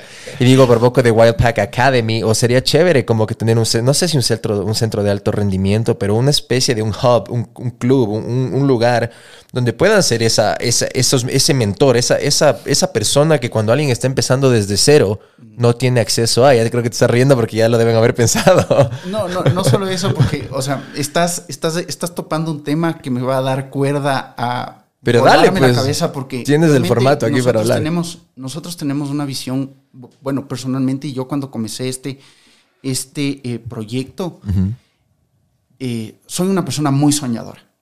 Impresionantemente soñadora, y creo que eso, de una u otra forma, ha sido un, un atributo muy, muy positivo en mi vida, pero también ha habido ratos en el que creo que, creo que le meto de más. No, no, no, no dejes nunca nadie te diga eso que le metes de más. O sea, si tienes esa creatividad, es- es- es- esa ambición, esos sueños, esos proyectos, esa necesidad de probarte a ti mismo, como acabas de decir, de que quieres algo, lo consigues, te quiebras, te rompes, pero lo consigues y puta, te das así como que un aplauso, te dices, brother, lo hice por mí mismo, bien. Sigue, loco. No importa qué tipo de sueño tengas, no importa qué meta tengas, nunca es demasiado grande. La gente, lastimosamente, muchas veces proyecta esas frustraciones personales que tiene sobre nosotros. Ah, que no, no, que no hagas eso, que no te vayas, que te va a ir mal, que pero es que no hay mercado, es que quién hace eso. No, loco, vos solo fluye y sueña como tengas que soñar. Sí, y, de hecho, y de hecho eso, de esa manera lo vivo y de esa manera, de esa manera vivo. Y me río porque eh, hace unos meses, cuando antes, antes éramos cinco, ¿no? Y Ah, sí, también tenemos que tema. hablar de eso. Hay tres soldados caídos. Antes, antes éramos cinco. eh, tuvimos una reunión con un abogado para poder ya comenzar a estructurar y formalizar el tema de cómo queríamos verle, ¿no? Entonces, claro, yo comienzo, eh, el abogado nos pregunta, y bueno, ¿qué quieren hacer? O sea, ¿qué tipo de, de empresa quieren hacer? Todo. Y nosotros, y bueno, claro, yo tomé la palabra y le comienzo a explicar, ¿no? El concepto. todas las ideas y todos los proyectos que envuelven lo que realmente ahora se traduce en el grupo TWP, grupo de Wildpack, porque topamos medio de comunicación, podcast, eh, líneas de ropa, líneas de, de, de- de- de- de negocios de De restaurantes. suplementos, de gear deportivo. nos fuimos por todo lado, ¿no? Y, y claro, yo me acuerdo la expresión del Santi o la, o, la, o- la manera como él, él reaccionó a todo esto porque se quedó, o sea, se asustó. Fue realmente un auténtico susto. Fue como que, loco, o sea, ¿en, en- en serio estamos pensando todo eso? Porque de una u otra forma yo lo único que les dije es que esto, cuando creamos The Wildpack, especialmente al Andrés y al, y al Rodo, les dije, vean, yo me, voy- yo me meto de cabeza en esto. Y esto, esto hay que sacarle porque le sacamos. Y ese ha sido el compromiso que yo me he puesto con Wildpack y que creo que con la única persona que realmente llegamos a coincidir con esa visión fue con Andrés. Por eso estamos aquí sentados los Eso dos. a ¿no? decir, pero solo hay dos. Exactamente. Y de una u otra forma eh, ha sido impresionante porque para mí ha sido terapéutico el poder trabajar en, en Wildpack. En el sentido de que yo amo el investigar, amo el, el- el- el conocer, el saber más de esto, o sea, que, que me nutre. Y así comenzó también, porque antes de que yo comience a trabajar en, en Tatú, antes de que yo comience a trabajar con el Carl, antes de que yo conozca y viva la montaña como viví con él, eh, me alucinaba el hecho de poder ver noticias del Guairacinchi o del Reto Salud y verle... eh, Y no encontrabas muchas. Exactamente, o sea, y, y- y verles a estos monstruos titanes, eh, dioses del Olimpo, a los que yo les consideraba de esa forma, A al Martín héroes. Sáenz, al Santiago Miño, al, al- al Gonzalo Calisto, y bueno, su, su, su cuarto integrante, porque siempre fueron ellos tres del equipo Movistar, que comenzó a ser pionero de todo este tema de, los deportes son, de aventura son los padres de los deportes. de Exactamente, ellos, ellos fueron. Ellos ya están, disculpen la ignorancia, ya se retiraron. No, que va. no. Eso es algo lindo también de este deporte. Puedes durar full años. Que te da muchísimos años más de rodada. Claro, pues Rolando Vera creo que corría hasta los 50 por poco. Bueno, pero Rolando Vera no era de, de- de montaña. Claro, es que yo digo mi ignorancia. Yo, yo pienso en el atletismo, deportes, Claro, carreras, claro. lo que sea. Franklin y- Tenorio, que fue muy buen maratonista, Yeah. es ahora un gran corredor de montaña y también tiene sus pupilos. O sea, hay gente que de, de asfalto que, que Yeah. se, que se metió a montaña, incluso hasta para alargar su vida de deportista. O sea, lo suyo de lo que escucho, porque la, la palabra que más se repite es montaña. O sea, necesariamente lo de outdoors o lo que sería de wildpack está solo vinculado a deportes que tengan que ver con la montaña. O puede ser en un río, puede ser rafting, cosas así. O no, solo es atletismo mezclado con montaña. ¿Cómo es? Chévere para ir conectándole con, con lo que yo justo te decía, porque el Juanes Dale. es un crack explicando eh, cada una de las disciplinas. Pero no, es- todos los deportes que se hacen en la naturaleza, los deportes, por ejemplo, si es que tú te vas al parque metropolitano, estás haciendo un deporte outdoor, es una disciplina. Entonces, eh, hay muchas oportunidades. Puedes hacer, agarrar tu, tu kayak y salir a, a- a un río, puedes eh, agarrar tus zapatos y te vas a la montaña. O sea, hay varias disciplinas que, so- que, que- que conllevan el, el mundo outdoors. También la bici. Ahora vemos que, hay muchos, mucho más movimiento en el, en el mundo de... Eso es gracias de- a Richie. Carapaz, diría yo, que Pero- fue el efecto Jefferson Pero, pero Pérez. él es, él es de ruta, que eso es en, en una carretera o en, en un- en una calle, en una avenida. Mientras que el, el- el mundo outdoors siempre está rodeado en un entorno natural. O sea, los brothers que agarran la bici y se van por Tababela en esa ruta al aeropuerto, eso no cuenta como outdoors.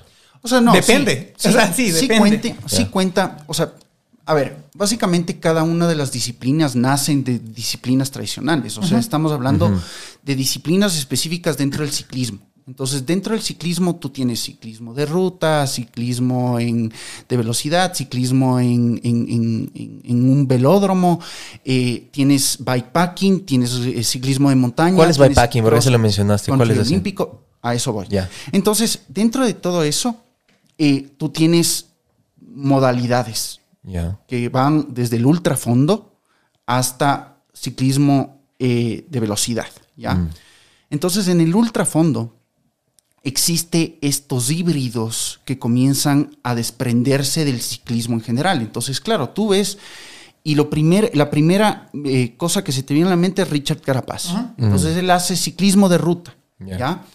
Pero dentro del ciclismo de ruta, el, el ciclismo de ruta se desprende de otras modalidades que son que no han sido tan mainstream.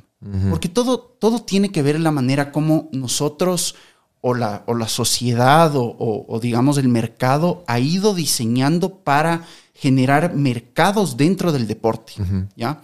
Entonces, una parte no tan comercial es el bikepacking. Y es simplemente el Es mucho bikepacking más es espiritual. cicloturismo. Nace de este, de, este, de este padre gigante híbrido que se llama el cicloturismo. ¿Qué es el cicloturismo? Es agarrar la bicicleta y hacer turismo montado en la bici. Y eso puede ser, tú puedes hacer cicloturismo en una ciudad, en un circuito de 10, 5 kilómetros, como puedes hacer por miles de miles de miles de kilómetros. Y ahí vienen todos estos cicloturistas que se recorren desde Tierra de Fuego hasta Alaska, hasta Eso te iba a decir, no, te, te iba a decir, no sé, mi ignorancia si tal vez esto nació en Europa, porque yo he escuchado que hay es muy famoso este tema del cicloturismo en Alemania y que te cruzas por los Alpes, terminas en Suiza, o sea que te vas pegando así Y que un- es mucho más práctico que acá. Ajá, o en Holanda vas conociendo París o ciudades por bicicleta, pero te puedes pegar todo ese trip. O sea, el origen como tal no es tan, es, es incierto. y ¿ya? no es tan importante, al final es que O sea, es una, una vertiente Hay de... que entender que la, que, que- que la bicicleta es un medio de transporte. Así Antes es. que un deporte es un medio de transporte. Y así se lo manejaba cuando, en 1800 y pico, cuando Empezaste. nació. Exacto. Entonces, de esa manera, el cicloturismo comienza a ver otra modalidad que decían, bueno, claro, en el cicloturismo tú vas con una bicicleta eh, de acero cromado en esa época, ahora tienes aleaciones de aluminio para hacerle un poco más liviana la bicicleta, que no sea tan denso que pedalear en una cosa tan pesada. Llevabas alforjas, llevabas eh, maletas y claro, vas a una, a una velocidad mucho más relajada y más lenta, ¿no? Entonces te toma mucho más tiempo prolongarte. Y dice, un loco se le ocurre y dice, no, o sea, es, es muy pesado moverme en la bicicleta así, ¿no? Entonces hagamos un poco más ligero el tema. Entonces comienzan adaptar la bicicleta, a bajarle un poco el peso en cuanto a componentes, en cuanto al cuadro. Y en las alforjas y todas las maletas dicen, bueno, o sea, Menos en vez de hacerle, en vez de hacerle de, de cuero, como era antes, le voy a hacer de una tela que sea un poco más ligera y comienza a hacerlo ultra ligero. Entonces se convierte esta modalidad de cicloturismo ultra ligero. Ultra ligero y, ultra costoso. Exactamente, sí, exactamente. Y nace el bikepacking. Entonces, el bikepacking es el cicloturismo ultra ligero.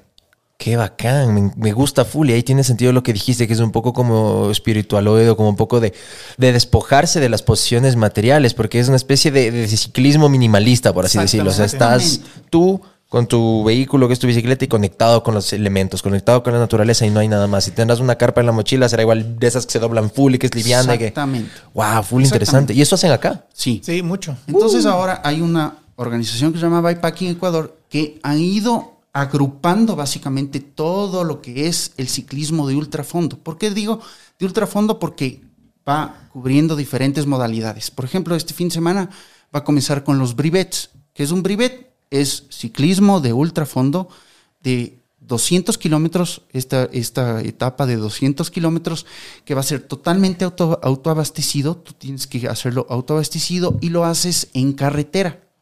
Entonces, ya la bicicleta, el tipo de bicicleta que tú utilizas para este brivet, para esta modalidad de ultrafondo, es una bicicleta más parecida a las bicicletas de ruta, a la que usa Richard Carapaz.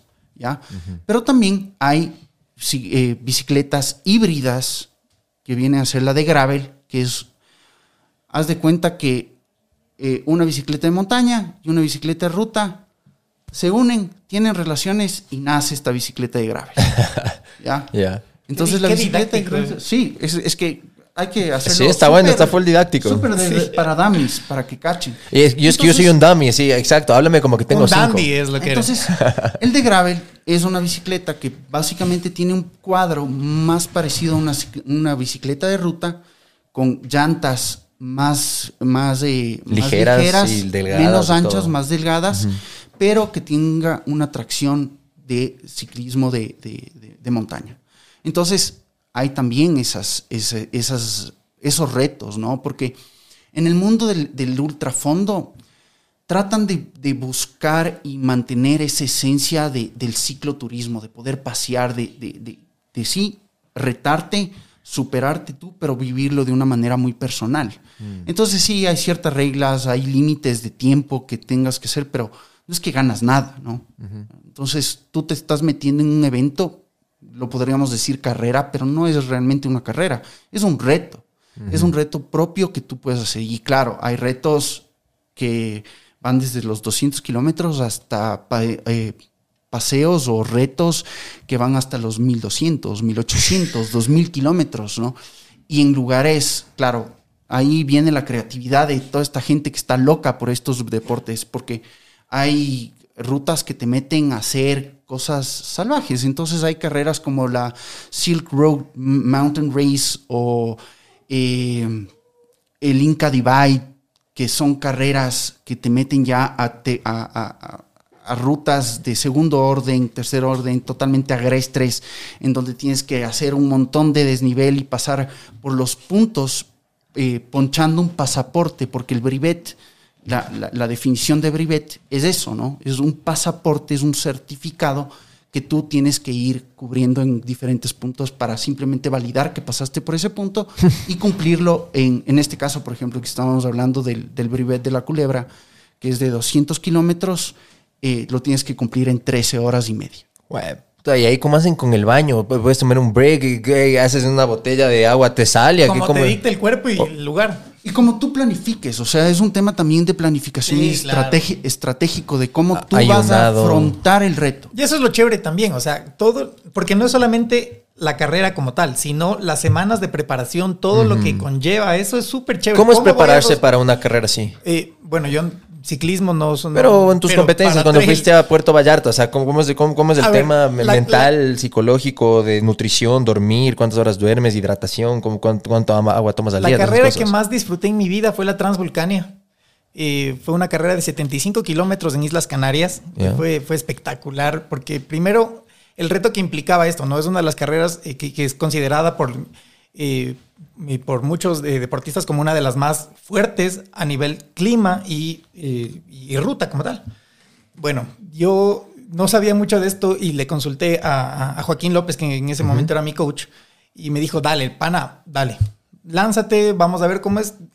Y eso fue nueve meses antes, no, siete meses antes.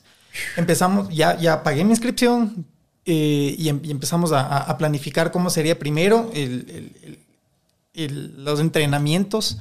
Pero ya conforme pasan los días, tú ya tienes que empezar a, a- a organizar cómo va a ser tu preparación de carrera. Por ejemplo, los primeros kilómetros salías desde la parte sur de la isla y tenías que ascender, tenías que ascender en 10 kilómetros, mil de desnivel. Entonces llegabas a la primera ciudad y de ahí es, es el primer punto de abastecimiento. Entonces me decía, si es que tú vas con mucho líquido en esta parte, lo único que va a hacer es te va a pesar, te va a cargar. Si es que tienes a 10 kilómetros, lo único que haces es tienes que ir con tu flask, con tus, con tus Termo. termos ajá, de, eh, de- lí- de líquido.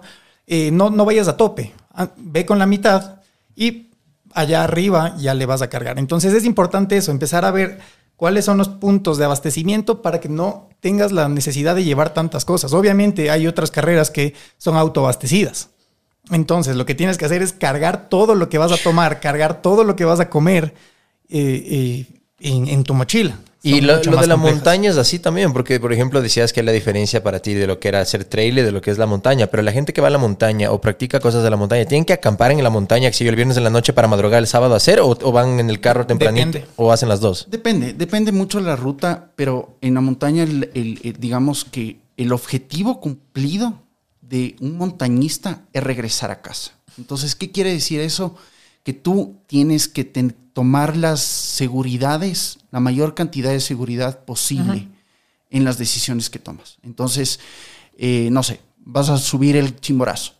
Entonces, en el chimborazo, eh, tú puedes tomar decisiones, ¿no? Puedes ir al refugio, o puedes subir al campo alto, o si quieres hacerlo de un solo pegue sin autoabastecido, porque también te puedes poner ese tipo de retos, tienes que ir lidiando con los diferentes eh, retos y obstáculos y problemas que te vas a afrontar en la montaña. Entonces, en la montaña tienes que llevar tu comida, tienes que llevar tu abrigo, tienes que llevar eh, todos los instrumentos que te van, van a prevalecer para asegurar tu vida. Y ese también es uno de los diferenciales que tiene el montañismo, la alta montaña, con disciplinas como el trail running o la ultradistancia.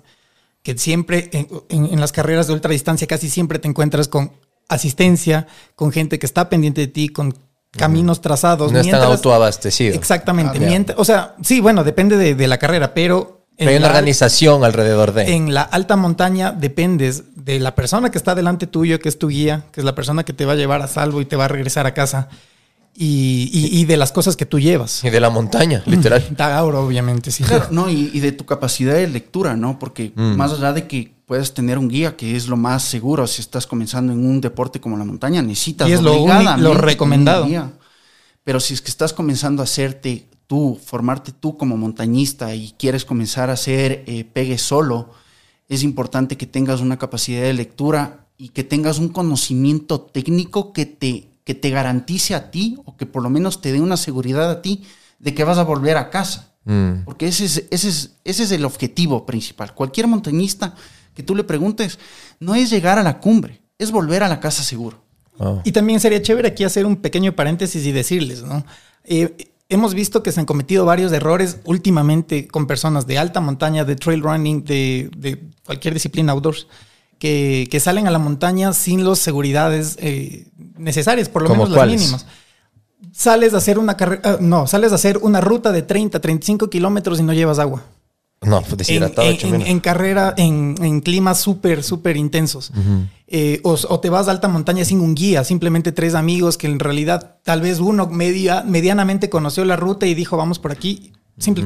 Es muy garantizado que no regresen. Entonces eso, siempre traten de asesorarse, traten de acompañarse con una persona que ya sea experta en el tema, porque no queremos que sucedan este tipo de situaciones. Porque la montaña, si bien es tu, tu- tu más eh, grande consejero y, y- y líder espiritual, yo creo que también, si es que no tienes las, las medidas eh, pertinentes, puede también llevarte a algo fatal incluso. Y aquí pasa mucho que menospreciamos el, el- el riesgo que, que hay en la montaña, por ejemplo, y el mejor ejemplo es el Ruco Pichincha. O sea, el hecho de que tú tengas esa montaña tan cerca a Quito y que sea tan accesible a todo el mundo, con el hecho de que puedas subir en un teleférico y comenzar a hacer eh, toda la ruta, eso provoca que mucha gente inexperta, que no tiene conocimiento alguno, que no tiene idea de lo que a lo que se está enfrentando, eh, se lance a tomar ese riesgo,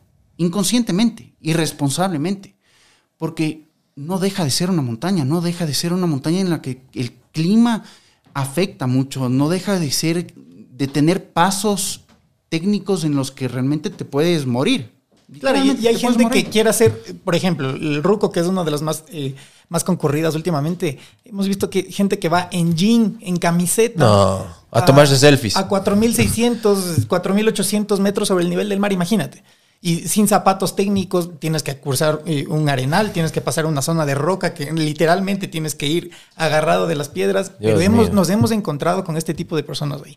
Obviamente no lo hacen por malos, no lo hacen sino por... Es porque no siguen a The Wild Pack y no se enteran No, de no, los no, tips. Y más allá, más, No, más fuera de allá jodas, eso. sí. O sea, hay que informarse también de lo que uno se está metiendo antes de. Exactamente, y eso, y es eh, una de las razones por las cuales te digo que nosotros también hemos El de tomado ese tema de la educación, en poder educar y decir, bueno, o sea, si vas a, a- a- practicar cualquiera de estos deportes, por lo menos esta es la información básica que tú tienes que, te- que tener, porque nosotros tampoco somos expertos o especializados en esa parte técnica. Pero sí tienen más experiencia. Y Exactamente. tratamos de, Y tratamos- con- de conectar al- a las personas que son expertas en los temas con la comunidad. Que ahí está el, el vínculo, ¿no? Lo que nosotros buscamos. Exactamente. Si dicen que se está dando cuenta, la, o sea, que está creciendo, que está creciendo esta comunidad cada vez, cada vez más, y pasa ese tipo de cosas donde la, la vida, la integridad de muchas personas pone en riesgo por esta falta de información. ¿No han visto de ustedes, están en esto ya full años, eh, de cierta manera, de, de parte de- de- del gobierno de turno, del supuesto ministerio del deporte o lo que sea, que se empiece a tratar de socializar más de estos temas para viendo que está creciendo el auge de estos deportes para que no pasen este tipo de cosas? Sí, definitivamente, en teoría debería antes, ser así. Antes ¿no? de que tú, porque también algo que no hemos hablado, el Juanes es el vicepresidente de la Asociación Ecuatoriana de Trail Runners de Ecuador. Entonces, seguramente nos podríamos extender muchísimo, pero eh, antes, de que, antes de que el Juanes se, Se mande el embale- monólogo. se embale con la habladera, eh, yo quería eh, solamente evidenciar cómo ha crecido y cómo ha sido el boom del trail running en, en- en Ecuador ah, eh, hoy por hoy. Eh, hace 3, 4 años, eh, una, la carrera más importante, considerada por muchos, la, una de las más importantes de la región, eh, la Petzl Trail Plus. Es la Eh, que ganó el premio en The Wild Pack Awards, ¿no es cierto? Exactamente. Eso también les yo quería preguntar un luego, pero bueno, ya te me adelantaste, dale por ahí. Eh, eh, en este año cerró con 2001 inscritos. Imagínate, 2001 personas que van a correr Al mismo tiempo todos, así. No, no, Ah. diferentes distancias en, en- en baños de agua santa. Ya. Y hace cuatro años, cinco años tal vez sería que el 10% de, de personas inscritas en la misma carrera. Solamente es como que un indicador de cómo la gente, y yo creo que la pandemia también influyó muchísimo con la desesperación y ganas de salir de la gente de, de su casa para eh, volcarse a la montaña. eh, ahí te das cuenta cómo ha crecido. Y no solamente acá, sino en todo el mundo. Por eso hay muchas más marcas. Por eso Adidas ahora ya se enfoca muchísimo más en el trail. Eh, Nike, Saucony, eh, bueno, todo- todas las marcas ahora ya tienen su espacio para la gente del trail running.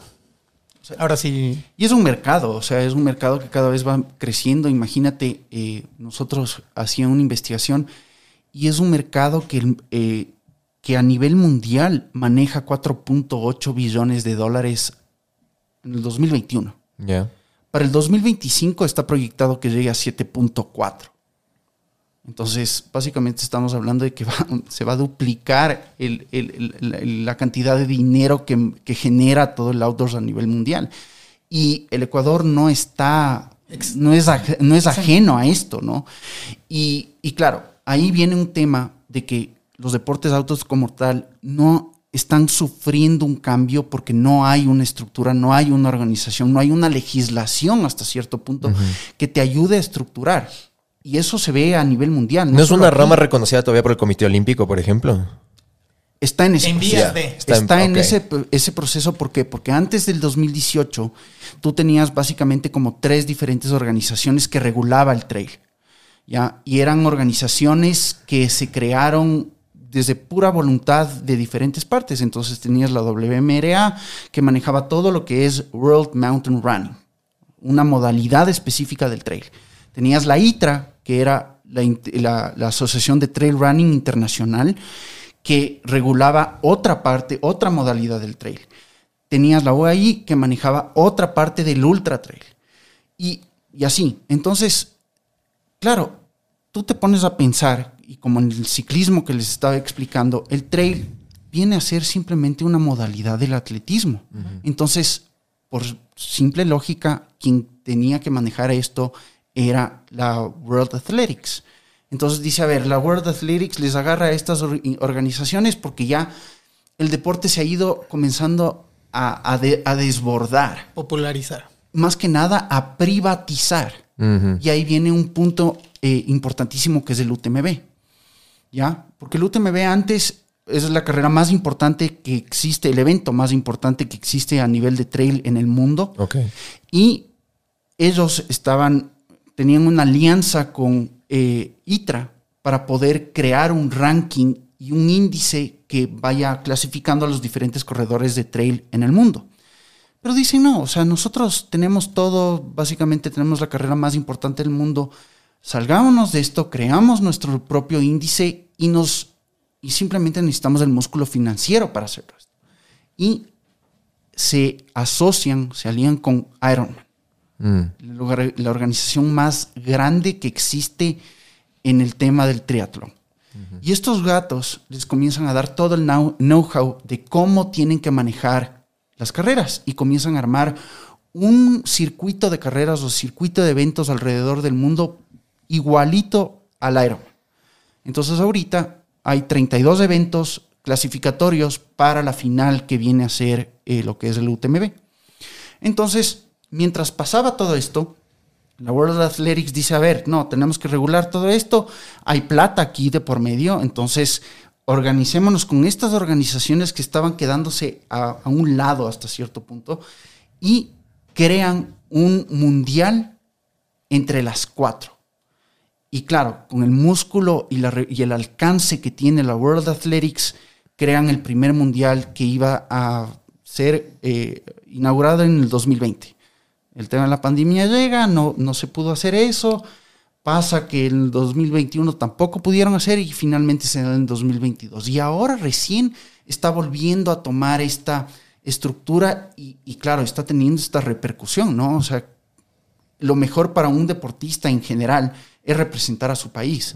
Entonces, ya se ve, por ejemplo, la comparativa de lo que alberga a nivel, a nivel de, de competencia, los élites que van al UTMB y los élites que han ido al Mundial. Y el Mundial ya tuvo más nivel de competencia que UTMB, su primera edición. Entonces, ahora, este año se, eh, va a ser el, el Mundial en Innsbruck, en Austria. Se espera que tenga mucho más nivel. Y eso, eso ha comenzado a repercutir que todas las organizaciones a nivel regional y a nivel local, especialmente a, a nivel nacional, comiencen a regularse y a tener una estructura. Entonces, en el caso del Ecuador, por ejemplo, nosotros eh, teníamos la Asociación Ecuatoriana de Trail que nace en el 2018. Estos gatos supuestamente dejan de poder trabajar desde el 2020 por la pandemia, no hacen nada por el trail, todo el mundo les comenzaba a crucificar y mucha gente ya comenzaba a presionar porque decía, bueno, o sea, hay un montón de carreras que existen, que se corren, pero hay otras carreras que comenzaron a ser un vehículo para poderse eh, generar fraudes a la comunidad. Mm. Entonces lanzaban la carrera, anunciaban, eh, cuesta tanto, la gente se inscribía y de repente se cancelaba. Y Como el festival este de música, el Fire Festival, que les vendieron los tickets y todo Igualito. desapareció y no hubo evento. Igualito, idéntico, a una escala minúscula aquí. Eso pasa aquí. Entonces, claro, la gente que está metida, decíamos, bueno, y necesitamos regular esto, necesitamos darle una estructura para que crezca y para que se pueda desarrollar y para que nosotros también podamos tener y cre- crear ese sueño de poder ser competitivos a nivel mundial, porque lo somos. Simplemente necesitamos la estructura para. Entonces, claro, ahí respondiendo tu, tu pregunta con el tema de- de- del gobierno, el gobierno de una u otra forma as- asiste, pero por cómo está armada la ley del deporte aquí, eh, básicamente no tiene una, una injerencia más que regular la manera como se va estructurando el deporte, pero no tiene una... En las distintas una- federaciones y todo. Exactamente, pero no tiene realmente un, un poder para poder influir en la manera como realmente cada una de las federaciones eh, desempeña y, y- y- y se maneja internamente. Entonces nosotros ahorita estamos adheridos a la Federación Ecuatoriana de Atletismo, estamos reestructurando eso porque fuimos recién electos en el, en el 14 de enero de este año y estamos en ese proceso de poder legalizar, porque no ni siquiera teníamos una cuenta bancaria, ni un RUC, ni, ni los estatutos estaban legalizados, o sea, legalmente est- están mal. Entonces estamos en toda esa onda para poder armar y crear eso. Eso con el trail.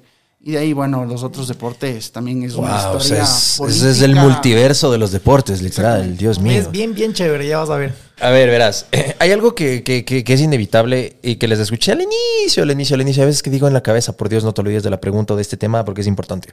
Dijeron que, bueno, que tenemos obviamente este país de la reputa madre de lujo, las cuatro regiones, puta, todos los diferentes paisajes, diferentes altitudes, climas, bueno, tenemos todo. Pero también dijeron que tenemos deportistas que también son, y que muchas promesas se quedaron en eso, en promesas por falta de apoyo, sea privado, sea del Estado.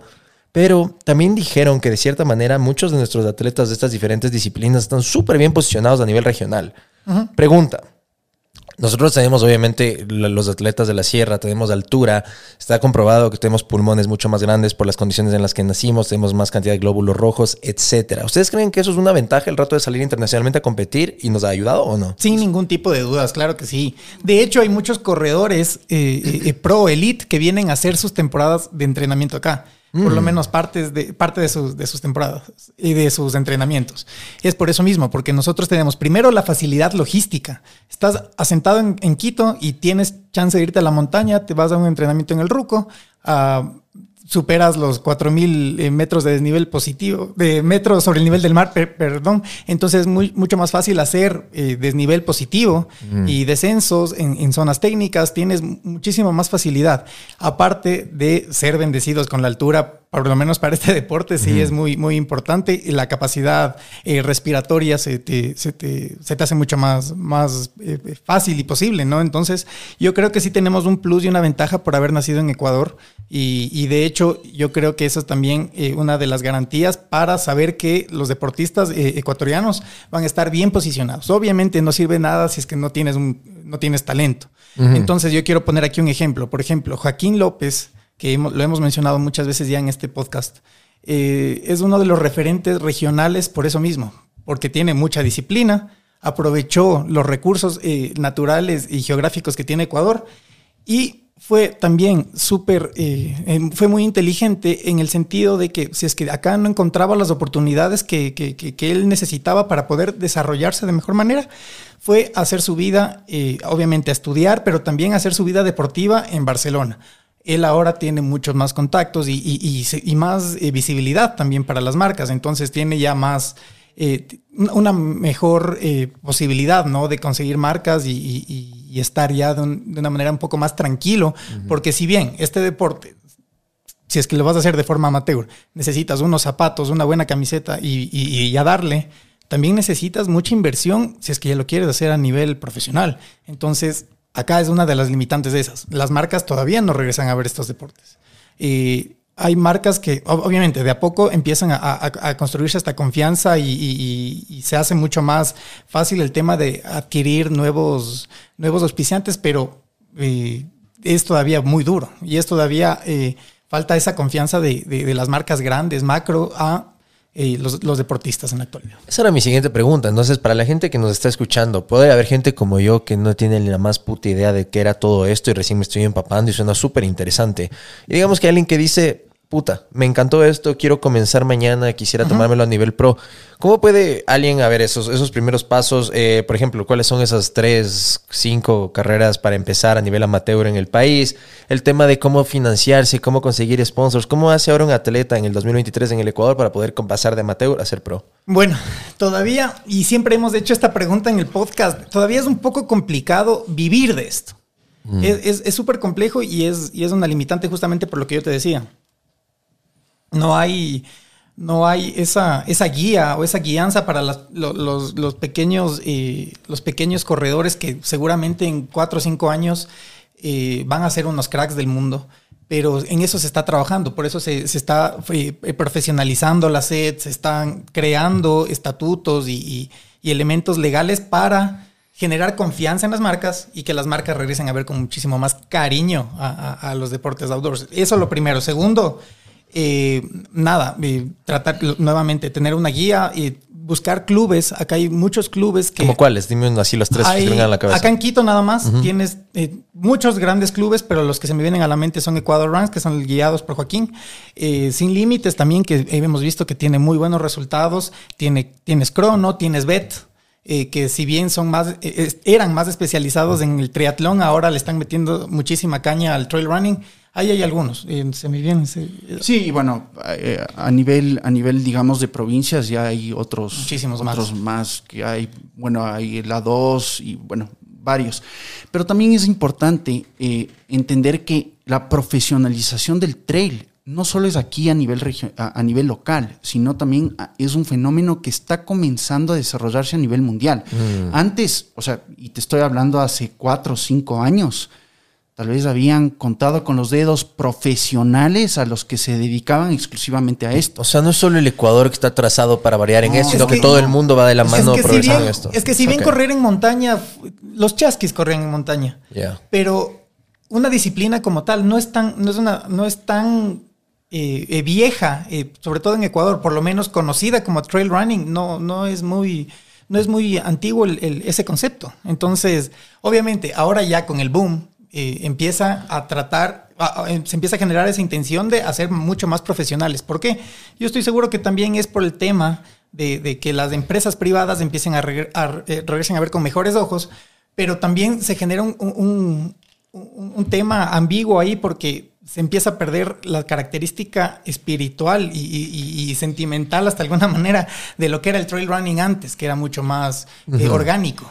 Claro. Y ahora ya se hace- vuelve mucho más mercantil. Es que una cosa es verlo desde un punto de vista deportivo y otra cosa totalmente distinta es verlo desde un punto de vista de mercado. Ah, comercial. Exactamente. Pero ese, Y- y que no está mal, ¿no? Que no eso está iba a mal, decir, está full bien. lastimosamente muchas veces es el precio que hay que pagar cuando uno quiere llegar al mainstream, como dijiste antes. Entonces, en el mainstream, ¿qué implica? Marketing puta, a nivel global, marcas, sponsors, torneos, porque los torneos al final también son para lucro. O sea, eh, tienes, necesitas una maquinaria necesariamente, medios de comunicación, todo, que compren derechos de transmisión, bla, bla, bla. Es, es- eso es un mercado. Entonces, es el precio que hay que pagar para llegar a la masa. Pero tiene que ser regulado, tiene que Sí. ser de alguna manera bien administrado, porque puede suceder lo mismo que contaba el Juanes, que creas una expectativa brutal en una carrera, pero el día de la carrera ni siquiera se presentan los organizadores. Entonces ahí, si, si bien la, la parte mercantil, digámosle de una manera, o el tema de marketing, eh, te va a ayudar muchísimo a crecer y a mejorar eh, en, en el show, en, en los eventos y, el,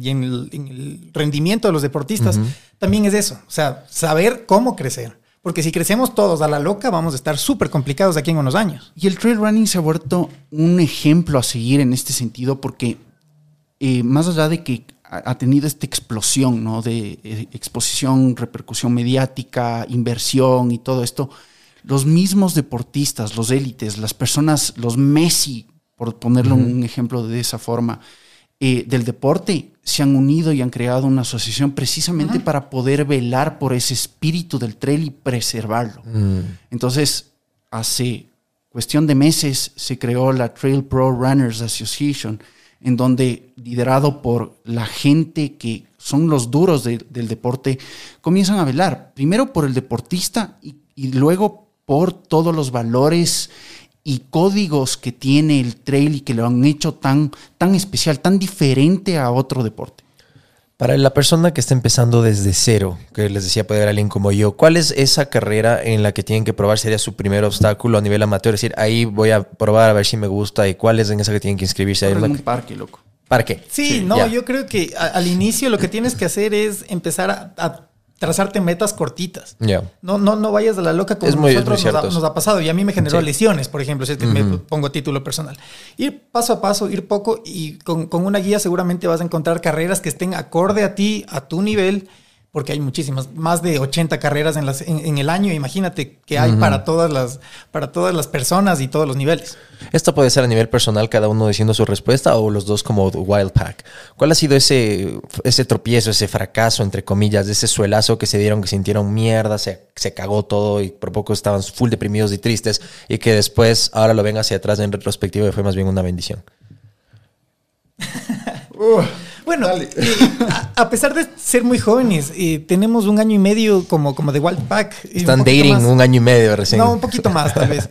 Pero obviamente hemos cometido muchísimos errores, tal vez eso mismo, de querer abarcar muchas cosas, de querer Mm. comernos del mundo y que esta es nuestra oportunidad y no podemos perderla. Y hemos eh, visto que también eso nos ha pasado factura en muchas cosas, sobre todo han, pasado también eh, esos bajones y la saturación que te sientes que esto no te genera eh, algo adicional y tú necesitas eh, trabajar y necesitas dedicarle tu tiempo a algo que en realidad te está generando para, para vivir. Entonces, por ejemplo, yo tengo, eh, con el Juanes también tenemos el grupo TWP, yo tengo un estudio de comunicación también, entonces, Brandmates. Brandmates. Mándale la Que cuña. también el Juanes me, me- me- me- nos ayuda muchísimo. Fun fact para los que ven este podcast, eh, los artes, los diseños y todo del podcast fueron hechos por Brandmates. Así que gracias. Eh, espero que les guste. Pero bueno, fuera de eso, ahí estuvo, ahí estuvo el, el desafío principal. No, no, no decaer y no dejar que esto se, que esto se muera, porque obviamente, y les mando un abrazo y, y les quiero un montón a las personas que han pasado por acá, a Adri, a Santi, a Rodo. Ellos también tienen sus cosas personales y de alguna manera, en, en un punto, el año anterior nos, no- nos, nos separamos eh, porque no nos, no nos comunicábamos de una forma efectiva, no llegábamos a ese punto en, en poder eh, eh, entablar eh, eh, eh, reuniones semanales para poder tener esto mucho más eh, eh, organizado y estructurado y nos pasó factura. Y obviamente ellos siguen siendo nuestros brothers del alma, pero ellos también tu- tuvieron nuevos, nuevos retos. Y aquí nos tienes. Tenemos ahora también la compañía de Débora. Débora Torres, le mando un abrazo grande. Ella también está, es parte de, de, de- de Wildpack 2023 eh, y seguramente ya más adelante vamos a ir tratando de vincular nuevas personas porque la intención es esa, o sea, dos personas no se van a dar abasto y, y- y no es escalable este, este producto si es que vamos a ser dos personas que le están metiendo cabeza, diseño y corazón a la situación. Y estoy totalmente de acuerdo con absolutamente todo lo que dijo el Andrés. Menos. Que- no, no, no, sí. Pero creo que es importante añadir también de que nosotros, especialmente el Andrés y yo, hemos pecado de ingenuos. ¿Por qué? Ah, sí. En el sentido de que realmente no le hemos dado la importancia o el valor real que tiene Pack. Entonces, muchas veces hemos dado demasiado tiempo, demasiado trabajo sin realmente un, un- un retorno. Mm. ¿ya? Y eso, eso, eso fue creo que uno de los puntos que más eh, perjudicó o afectó en el grupo cuando Y lo que éramos más hemos chocado. cinco.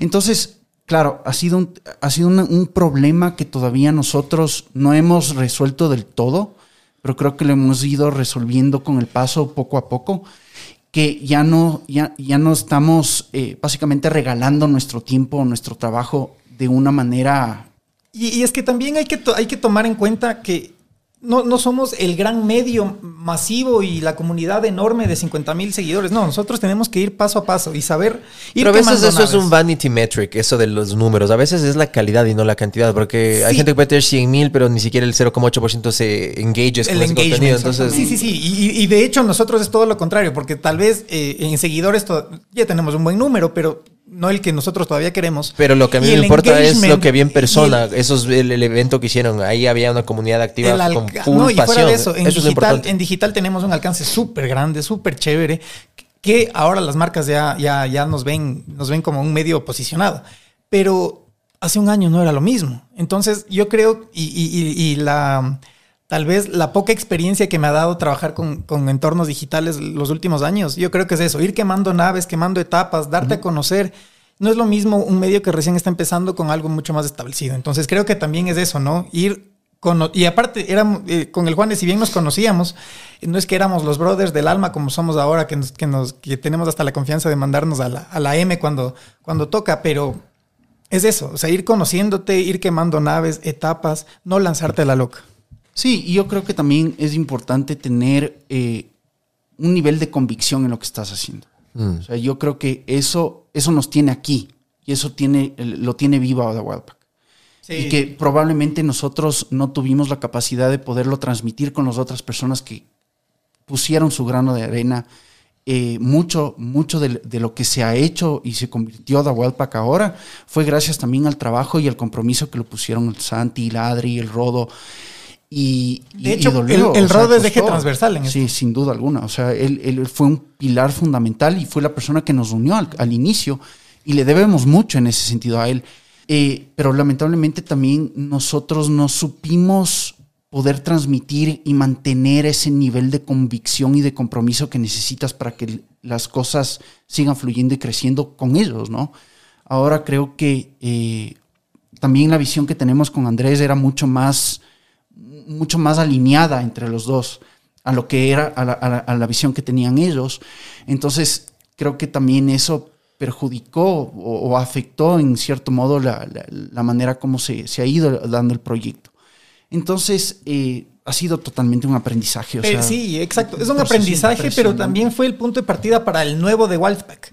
O sea, si bien con ellos construimos todo lo que tenemos ahora y les agradecemos y- y son, siguen siendo nuestros brothers del alma, pero de aquí en más lo que nosotros tenemos es una visión... Eso iba.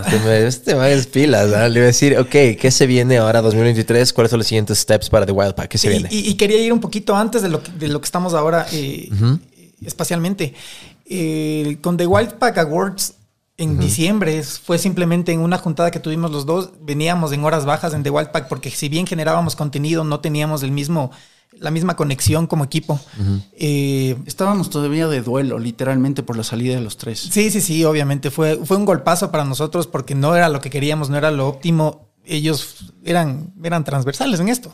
Pero fue como que no, hermano, si no nos ponemos las pilas, esto se va a caer. Y la verdad, la gente, cuando salías a correr al metropolitano, te saludaba y era como que la, la, la inyección anímica que necesitabas para seguir La adelante. confirmación de que van por el camino correcto. De alguna Ajá. manera sí, puede ser. Y entonces eh, decíamos, no, tenemos que seguir con esto, tenemos que seguir eh, eh, tratando de buscarle la vuelta. Y en una, queríamos generar nuevos segmentos, queríamos hacer cosas un poco más atractivas para, para, para nuestra comunidad. Y se nos ocurrió el de Wild Pack Awards en una conversa. Fue como que, ¿por qué este año, que fue tan bueno para los ecuatorianos a nivel mundial, por qué no premiar a las personas a- y, a, los eventos que, que dieron que hablar en, esta, en este año? Entonces, si yo empecé con algo súper chiquito y dije, hagámosle todo digital, hagamos... Nos hicimos un manual de marca, es chéverísimo el manual de la identidad de, Loco. de Pack Awards es de la puta madre. Teníamos 36 categorías. Ah, no, este es un, para los güey. es un premios. pelotudo también. o Es sea, que, está- bueno, yo, Está loco. como yo te digo, yo te digo, o sea, yo, yo a veces peco de soñador porque a, veces me doy, no, no caigo en cuenta Hasta de la que mejor tenemos tanga que la, cap- la- la- la capacidad a la que podemos llegar, operativamente hablando. Entonces, 36 eh, categorías, imagínate lo que, lo que hubiese sido eso. Y como no, no veíamos ese retorno, era, dependíamos de nuestro bolsillo. Claro. Prácticamente era nuestro bolsillo. Entonces fue como que ya creemos eh, The Wild Pack Awards y hagámosle a nivel digital completamente. Y con eso tenemos el chance de premiar a los internacionales. Y fue como que, no, pana, ¿qué te pasa? No, chucha, esto tenemos que hacerlo. An- Y le agradezco que haya sido así y se haya puesto de esa forma. Porque en realidad lo que salió fue de la puta madre. Fue chéverísimo y gracias por, por acompañarnos esa noche. Eh, y fue, y fue, y fue algo que, que- que en realidad eh, la sacó del estadio, por lo menos eso es lo que sentimos nosotros. Fue algo que la comunidad la recibió súper bien, nos felicitó, nos agradeció. eh, la- las eh, nuevas marcas vinieron gracias a eso. Entonces fue como que un antes y un después de The Wild Pack, gracias a los awards. Y ahora sí, ¿qué se viene para Ah, sí, Pack? sí, sí. Bueno, básicamente lo que, lo que estamos trabajando ahorita es especializándonos en marketing deportivo para todo lo que son eventos deportivos en general. O sea, no queremos meternos en el fútbol ni los deportes tradicionales. Se nos han abierto un montón de puertas en el sentido de, por ejemplo, manejar y gestionar contenido para carreras eh, y estamos en eso. Y de Y ahí sale el grupo de Wild Pack. Exactamente. Mm, es como Eh, una subsidiaria de The Wild Pack. Eh, de hecho, es el- el- la matriz de. Ah, es el paraguas. La- sí, sí. ok. Es del holding. Es del holding, Ajá. exactamente. Entonces, eh, queremos, se viene una línea de ropa por ahí que te- ya la teníamos pensada desde antes, pero está aparcada eh, por un tema. Y luego de eso también es importante crear espacios que te lleven de la parte digital a la parte física. Entonces, eh, tenemos Y- pensado un proyecto. The Wild Run. No, no. Una no competencia, ¿no le pondrían que sea ustedes? Queremos, propia? queremos hacerlo, pero obviamente no vamos a salcar cualquier cosa. Entonces, lo que tenemos Claro. que ver es cómo apalancar esa idea. Pero, y también era eso. O sea, nosotros nos llenamos de ideas, de propósitos, de intenciones y no lográbamos ejecutar nada. Entonces, yo creo que era uno de nuestros principales pecados y por lo que tal vez nos sobresaturamos de como equipo. Entonces ahora yo creo que lo más, lo más in- in- importante como de Wildpack 2023-2024 es la experiencia que hemos adquirido y la madurez que hemos alcanzado. Entonces no queremos salir a la loca con las cosas. No quieren quemarse así por quemarse. exacto. Y fuera de eso, queremos hacerle sostenible en el tiempo.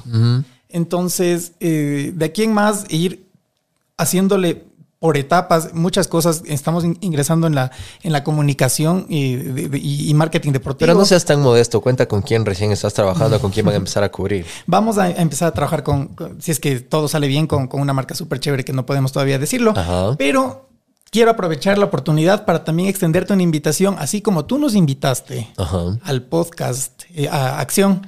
eh, nosotros queremos invitarte a The Wildpack para hacer juntos uno de los nuevos segmentos que tenemos pensado. Puta, que me van a llevar a correr a que sube como me quede ahí asfixiado. No correr, No, no, pero no, por no, lo no. menos a caminar y que tengas un contacto mucho más directo con la montaña. Puta de una. Vamos a hacer. eh, eh, no quiero adelantar la, idea, pero es un, un segmento súper interesante en donde no solamente las personas de montaña o los expertos o los gurús van a ser parte, sino también queremos que personas y que, que, que tengan algo que contar se junten a nosotros y Mm. en conjunto vayamos pimponeando algo súper chévere en un entorno. eh, Qué bacán. Ya le vi, o sea, como, como carpool karaoke en el carro, pero que es medio en revista cantando, pero en la montaña haciendo ejercicio. Y, y- y no sacándonos del aire, sino caminando, chileando.